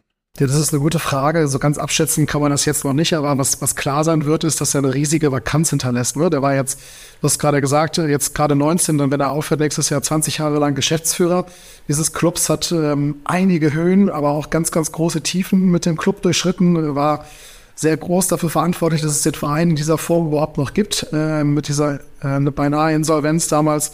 Ähm, also das wird schwierig, jemanden zu finden, der so für den Verein steht, wie er das in den letzten 20 Jahren tat. Ähm, auch in der durchaus streitbaren Version und äh, aber jemand halt, der irgendwie keine Konfrontation scheut, der gerne auch in der ersten Reihe steht und den Sturm auf sich nimmt, damit die hinter ihm in Ruhe arbeiten können. Also ähm, das wird schon, ähm, den kann man nicht einfach so eins zu eins beerben, glaube ich, in seiner Position. Ähm, wie es dann gelöst wird, ob mit der Doppellösung, Doppelspitze oder wie auch immer, das, das wird sich dann irgendwie innerhalb des nächsten halben oder vielleicht sogar erst der nächsten anderthalb Jahre zeigen. Aber ähm, eine große Lücke wird er definitiv hinterlassen. Kannst du dir vorstellen, dass es so ein bisschen höhnesmäßig ein, ein Weiterregieren von ihm, ich weiß nicht, es wäre dann nicht der Tegernsee, sondern der Phoenixsee oder, oder so gibt? Also so ein bisschen als still im Hintergrund? Ich, ich hoffe für ihn, dass er den Sprung schafft. Er hat ja selber gesagt, also von 100 auf 0 kann er eh nicht, ähm, sondern das wird dann von 100 auf, was weiß ich, 80 oder so. Vielleicht, ähm, es gibt ja noch andere Positionen in einem Verein wie Borussia Dortmund, der besteht ja nicht nur aus einer Kapitalgesellschaft auf Aktien, sondern auch noch aus einem eingetragenen Verein. Ähm, da gibt's ja auch zum Beispiel äh, den Präsidenten, ne? das wäre vielleicht eine Rolle, die ich ihm dann zutraue, so als Elder Statesman. Ähm, da hat man ja auch ein bisschen Einfluss, äh, aber auch nicht so viel im Tagesgeschäft. Äh, gut, ja, natürlich jetzt einen Präsidenten, muss man mal gucken, wie das dann gelöst wird, aber das, das wäre eine Rolle, die ich ihm durchaus zutraue. Da hat er auch noch seine öffentlichen Auftritte, kann einmal im Jahr auf die Presse schimpfen ähm, und die Spitzen Richtung Schalke loswerden. Ähm, das, ja, das, das wäre, glaube ich, was. Ansonsten freut er sich auch, das hat er auch so ähnlich gesagt, freut er sich, glaube ich, auch sehr darauf, einfach mal wieder ähm, in einigermaßen Ruhe ein Dortmund-Spiel zu gucken auf der Tribüne, ohne die Konsequenzen ähm, für seine ähm, Position als Geschäftsführer und die seine Verantwortung da zu fürchten, wenn es mal daneben geht und vielleicht sogar selber mal auf die dann nach dem kommenden Verantwortlichen zu schimpfen. Ja, und er kann dann genau beobachten, was der Cheftrainer Nuri Sahin bei Borussia Dortmund dann so zaubert. Äh, da sind wir schon beim dritten großen Thema. ähm, Mensch, äh, Edin, Edin Terzic hat Verstärkung gekriegt. Ähm, angeblich, ich habe keinerlei Informationen, wir haben einen Insider hier auf eigenen Wunsch. Nuri Schein und Sven Bender als neue Co-Trainer und die große Debatte. Du warst auch mit im Trainingslager, ne? Da wurde dann auch genau geguckt, wie, wie präsentieren sich die beiden im Training. Nuri Schein ist bekannt als ein Führungsspieler, der war zuletzt schon Cheftrainer, der hat eine breite Brust. Wir hatten ihn auch hier im Podcast. Da hat er uns auch schon gesagt, dass das sein Ziel ist, irgendwann Cheftrainer zu werden. Wie ordnest du diese ganze Nummer ein? Ist es wirklich Tersic's Wunsch gewesen? Siehst du seine Position geschwächt durch diese Hinzunahme von vor allem Nuri Schein? Jetzt gerade in diesem Moment sehe ich sie tatsächlich nicht geschwächt. Ne? Ich glaube schon, dass das ähm, dass sein Wunsch war, dass er gesehen hat, dass was fehlt in, in seinem Trainerstab, den er da hatte. Und es hat ja offenkundig auch was gefehlt, sonst wären die Ergebnisse besser gewesen. Ähm, der hat Stärken, die Terzic als Cheftrainer, aber er hat natürlich auch Schwächen, wie jeder andere Cheftrainer auf der Welt auch. Und ich glaube zum Beispiel, dass es ihm gut tut, wenn er jetzt ähm, zwei Menschen an seiner Seite hat, die sich explizit ähm, über defensive und offensive Abläufe ähm, sich damit beschäftigen. Also Sven Bender für defensive Abläufe, Lori Schein ein bisschen mehr für offensive Abläufe. Ähm, weil gerade so der Spielaufbau zum Beispiel letztes Heimjahr, der war teilweise erschreckend schlecht, das muss man so ehrlich sagen. Und da jetzt wieder ähm, Struktur reinzubekommen, mehr und vielleicht einen externen Input zu haben von jemandem, der schon Cheftrainer war, der bewiesen hat mit seiner Mannschaft, dass er vernünftigen Fußball spielen kann. Äh, mit einem ganz ähnlichen System auch übrigens wie Borussia Dortmund. Und daran der Spor war es immer so ein 4-2-3-1. Das kommt ihm ja schon ganz wahr, was der BVB spielt. Ähm, das, das tut, glaube ich, gut. Und ähm, ob er es jetzt wirklich entschieden hat, gut, das können wir natürlich nicht sagen. Wir waren in der Elefantenrunde nicht dabei, aber alle anderen, alle im Verein ähm, vermitteln diesen Eindruck sehr nachhaltig. Natürlich auch, um zu sagen, äh, Edi Terzic ist ein starker Trainer, der starke Persönlichkeiten neben sich holt. Ähm, ja, und wie das sich dann ausspielt, ich habe das gute das Gefühl im Trainingslager, dass es eine gute Kombination ist. Ähm, die kennen sich ja auch alle schon ziemlich lange, sind alle schon sehr, sehr lange ähm, diesem Verein verbunden, auch wenn sie zwischendurch mal wegfahren. Ähm, gerade, gerade Schei und Bender haben auch eine sehr, sehr gute Chemie zusammen, hatten sie witzigerweise auch noch mal getroffen, ähm, kurz bevor klar wurde, dass sie dann gemeinsam Co-Trainer werden. Das ähm, die Situation noch gar nicht so im Raum stand. Also die hat wirklich äh, einen sehr, sehr kurzen Draht und ich, ich glaube jetzt nicht, dass Nuri Shahin dieser Schattentrainer ist, der Edin Terzic zu Marco Rose war, in diesem einen Jahr, in dem Rose äh, Dortmund-Trainer war. Einfach weil Schein, glaube ich, wirklich nach Dortmund kommt, um noch was dazu zu lernen. Er hat halt bisher nur eine Station gehabt und auch nur, äh, in Anführungsstrichen, in der Türkei. Da fehlt auch noch ein bisschen zu einem Weltklasse-Trainer. Ähm, er hat ja auch noch nicht die richtige Lizenz dafür, das muss man auch mal dazu sagen. Er dürfte noch gar nicht die Mannschaft übernehmen, so wie sie, äh, so wie er jetzt da mit seinem Lehrgängen steht. Ne? Also es ist schon ähm, noch ein Weg dahin. Ähm, natürlich kann er auf Sicht irgendwann mal eine Option werden, um Edin Terzic zu beerben, in welcher Form auch immer. Ob dann wirklich eine Entlassung stattfindet oder ob Terzic irgendwann sagt, er möchte irgendwie vielleicht eine andere Position im Verein machen oder wie auch immer. Aber ich glaube nicht, dass es ein kurzfristiges Thema wird. Sind wir ehrlich, wir reiben uns alle die Hände ob dieser Konstellation, dann haben wir wieder was zu besprechen, wenn es eine, eine Durchhängerphase gibt. Äh, Du hast was zu schreiben und dann gucken wir, dann, äh, dann Ja, gucken das, wir mal. das ist häufig das Problem, ja, dass ich nichts zu schreiben finde. Also bei, ist bei Dortmund ist das relativ überschaubar, das stimmt allerdings. Patrick, dann sagen wir ähm, herzlichen Dank, ein breit gestreutes Themenbouquet, was du hier abgedeckt hast. Ähm, wir wünschen dir eine schöne Woche, bis zum nächsten Mal. Dankeschön, euch auch. Bis dann.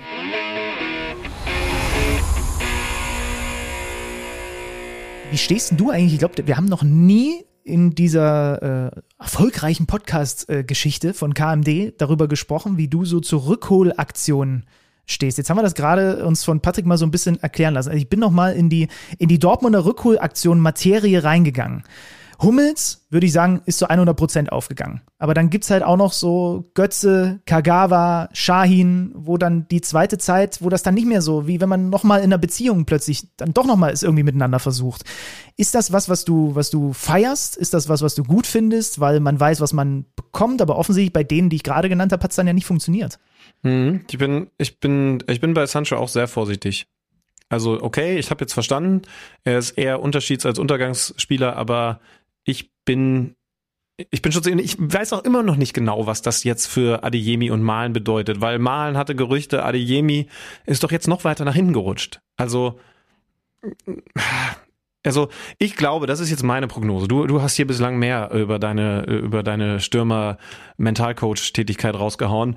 Meine These ist, dass Borussia Dortmund einen komplett auf der Tribüne verlieren wird von denen, von diesen offensiven Außen. Glaube nicht, dass, dass alle auch nur halb funktionieren können. Also entweder ein Adeyemi ist in ein paar Wochen total unzufrieden und will nur noch weg, oder Sancho wird ein Flop als Rückholaktion, oder Malen ähm, spielt gar nicht mehr, kann ich mir am wenigsten vorstellen, obwohl es ja um den auch Gerüchte, was Transfers angeht, geht. Aber, aber irgendwie, dass alle, ne, da kommen dann ja noch Bino Gittens, Reus und so weiter, aber dass die alle sauber durchkommen, selbst wenn es eine bessere Serie wird als die Hinrunde, ist für mich nicht vorstellbar. Jetzt hast du aber immer noch nicht meine Frage beantwortet. Findest du Rückholaktionen von Vereinen, Nee. die Spieler ein zweites Mal holen, gut oder schlecht? Nee, ich hab, ich bin skeptisch. Deswegen, deswegen, also das habe ich vielleicht, habe ich vielleicht zu Beginn wieder im Hirn verschluckt. Ich bin gerade auch mit den Beispielen, die du bei Dortmund genannt hast, eher eher skeptisch und äh, habe so das Gefühl, da ist dann sehr viel, vielleicht auch in dem Moment, weil wir ja ein professionelles Business bedienen, ein bisschen viel falsche Dankbarkeit da mit, Mhm. ach komm, ne? Also Fans Romantik, finden das ne? immer wahrscheinlich romantisch, genau. Fans finden das natürlich super, dass der Sancho jetzt zurück ist, haben vielleicht auch vergessen, dass er häufiger mal zum Training zu spät kommt. Ähm, ne? also, also vielleicht ist das dann auch zu sehr mit drin. Wir haben es doch jetzt auch gerade bei Nicht-Rückholaktionen gesehen. Wenn ein Bonucci kommt, ist das erstmal geil. ist mega geil. Ja, größter Flop des, äh, des Sommers. Zusammen mit Nabi Keita. Ähm, ne? Also, also man findet das erstmal geil, aber man muss ja genauer hingucken. So, wenn du einen Knoche holst irgendwo hin, äh, sorry, äh, gibt auch andere passende Namen, aber dann ist es der bessere Transfer. Und und das ist ja, das ist ja die Krux, das ist das, was es auch schön macht. Und wenn zu viel und da korrigiere ich dann jetzt wieder die Kurve, wenn zu viel Romantik in einem Transfer ist, dann ist es eher schädlich. Und das ist bei Rückholaktionen natürlich besonders häufig so. Dann ist doch jetzt nur eine Frage. Wie sieht es bei Alex Schlüter mit den Rückholaktionen in folgendem Team hier aus? Psst. Wie ist es denn? Gehst du zurück zur einen oder anderen alten Liebe? Nee, wobei, die Frage müssen wir ja anders stellen. Hat Alex Schlüter denn überhaupt mitbekommen, dass bis vergangenen Freitag man seinen Kader verändern konnte? Ich weiß nicht, wen wir dafür loben sollen, aber irgendjemand hat mich auf X oder Instagram oder sowas verlinkt und dadurch wusste ich, dass das jetzt nötig ist. Ansonsten hätte ich es zu 100 Prozent verpasst. Ähm, aber ich habe das, ich habe schon richtig verstanden, dass man nur einen Wechsel machen konnte, ne? Das hast du falsch verstanden. Man konnte Nee, wie bis, zu, hätte man machen können? bis zu vier, äh, außer du hast am Ende der vergangenen Saison schon einen gemacht, so wie ich mit Ja. Boniface. Dann Den hätte hab, ich drei machen können? Genau. Und ich habe. Ich liebe es einfach. Ich liebe es. Liebe Kicker-Chefs, wenn ihr zuhört, es, ich entschuldige mich dafür, dass Alex Schüler nach all den Jahren euer Spiel immer noch nicht begriffen hat. Also bei mir war es jetzt, also ich habe jetzt quasi. Boniface wieder zurückgewechselt und habe mir dafür Openda geholt und hatte dann noch äh, drei weitere Möglichkeiten und die habe ich investiert in Dennis Undaff, Xavi Simons und, weil er vom Preis-Leistungs-Verhältnis her natürlich eine absolute Granate ist, Rocco Reitz. Ich ist- liebe es. Hier, der, hier spricht der Manager einer Mannschaft, die in der Rückrunde spielt mit Fofana, Boniface, Oh Gott, Fofana. Borges Sanchez. Ich hab also der einzige Wechsel ist äh, ist, ist das Missverständnis Stojkovic, äh, der, der von Darmstadt weg ist und äh, zumindest jetzt ersetzt wurde, weil ich auch noch ein bisschen Geld über hatte. Ich wusste, dass das mein Transferfenster sein wird, durch Jonas Wind. Jonas Wind habe ich wieder drin. Du hattest noch hab gedacht, Geld übrig? Mehr darf ich dann nicht. Oh Gott, ey. Ah, Wie viel hast du an diesem Spieltag Punkte geholt? 53. Das ist für meine Rumpftruppe völlig okay. Oh. Vor allen Dingen, weil ich den Wind auch direkt erstmal rausgelassen habe. Man den sofort reinzuwerfen, ist ja oft auch dann zu schnell. Ich habe erst noch mal mit Fofana gespielt im Sturm. Gott, oh Gott. Wenn der Openda nur eine seiner Chancen oder Undaf gemacht hätte, dann wäre ich bei mehr als 62 Punkten äh, gewesen. Ich hatte Röhl dazu noch auf der Bank und ich setze, dieser Finkgräfe wird mir, glaube ich, doch noch in der Rückrunde, zumindest solange Paccarada verletzt ist, was bringen. Ich gucke noch mal ganz kurz in unsere äh, Runde rein. Äh, Diesen Spieltag gewonnen hat Magino mit 103 Punkten, damit auch mit deutlichem Vorsprung auf Platz Wenn ich 1. Magino heiße, dann, Dann weißt du, was los ist. Auf Platz stehen. 1 weiter Janne Negelen, der ist schon eine Weile, glaube ich, immer wieder äh, auch in der Top-Position vor Thomas Schröder und Tobias Buchwald, sicherlich der äh, Sohn von Guido Buchwald. Tobias, Grüße an dich an dieser Stelle. Ach Gott, ich, ich muss das, weil sonst vergesse ich das. Ich stelle das jetzt live noch. Du kannst schon mal abmoderieren. ähm, ich glaube, wir sind ansonsten ja durch. Ähm, ich muss jetzt live, ich muss Boniface rausnehmen. Ich spiele jetzt, ich habe mein System geändert. Ich spiele jetzt 3-5-2. Fofana wird wahrscheinlich auf der Bank bleiben in der Rückrunde. ähm, ja, meine Ersatzbank im Sturm ist Boniface, Borges Sanchez und Fofana. Ähm, da wird nicht viel rotiert werden. Aber immerhin ist Dani Olmo wieder da. Und Czerny hat mir zwölf Punkte gebracht. So, so muss man es Also, doch sehen. so, Udokai muss auch rein. Ich habe noch eine Menge zu tun. Leute, ich klinge mich schon mal aus. Ähm, ich weiß nicht, ob das Ding, wir brauchen keinen Abbinder. Ich, ich sag schon mal Tschüss. Äh, überlege jetzt, ob, ist da noch wer verkauft worden? Nee. Mähle weiter da, Jens weiter da. Ich habe jetzt noch einen Wolfsburger mehr. Ne? Eventuell habe ich zu viel romantisches Denken gehabt bei diesen Ich Transfers. finde es fantastisch. Geld übrig und wieder nicht äh, gerafft. Alex Schlüter, der alte Holzdrachen. Das äh, soll es von uns hier gewesen sein. Schön, dass ihr auch 2024 Kicker Meets the Zone hört. Hoffentlich kommende Woche dann auch wieder. Dann sind wir wieder für euch da. Bis dahin, macht euch eine gute Ja, ne? Zeit. Junge, Junge. Kicker meets the Zone, der Fußball-Podcast. Präsentiert von Tipico Sportwetten mit Alex Schlüter und Benny Zander.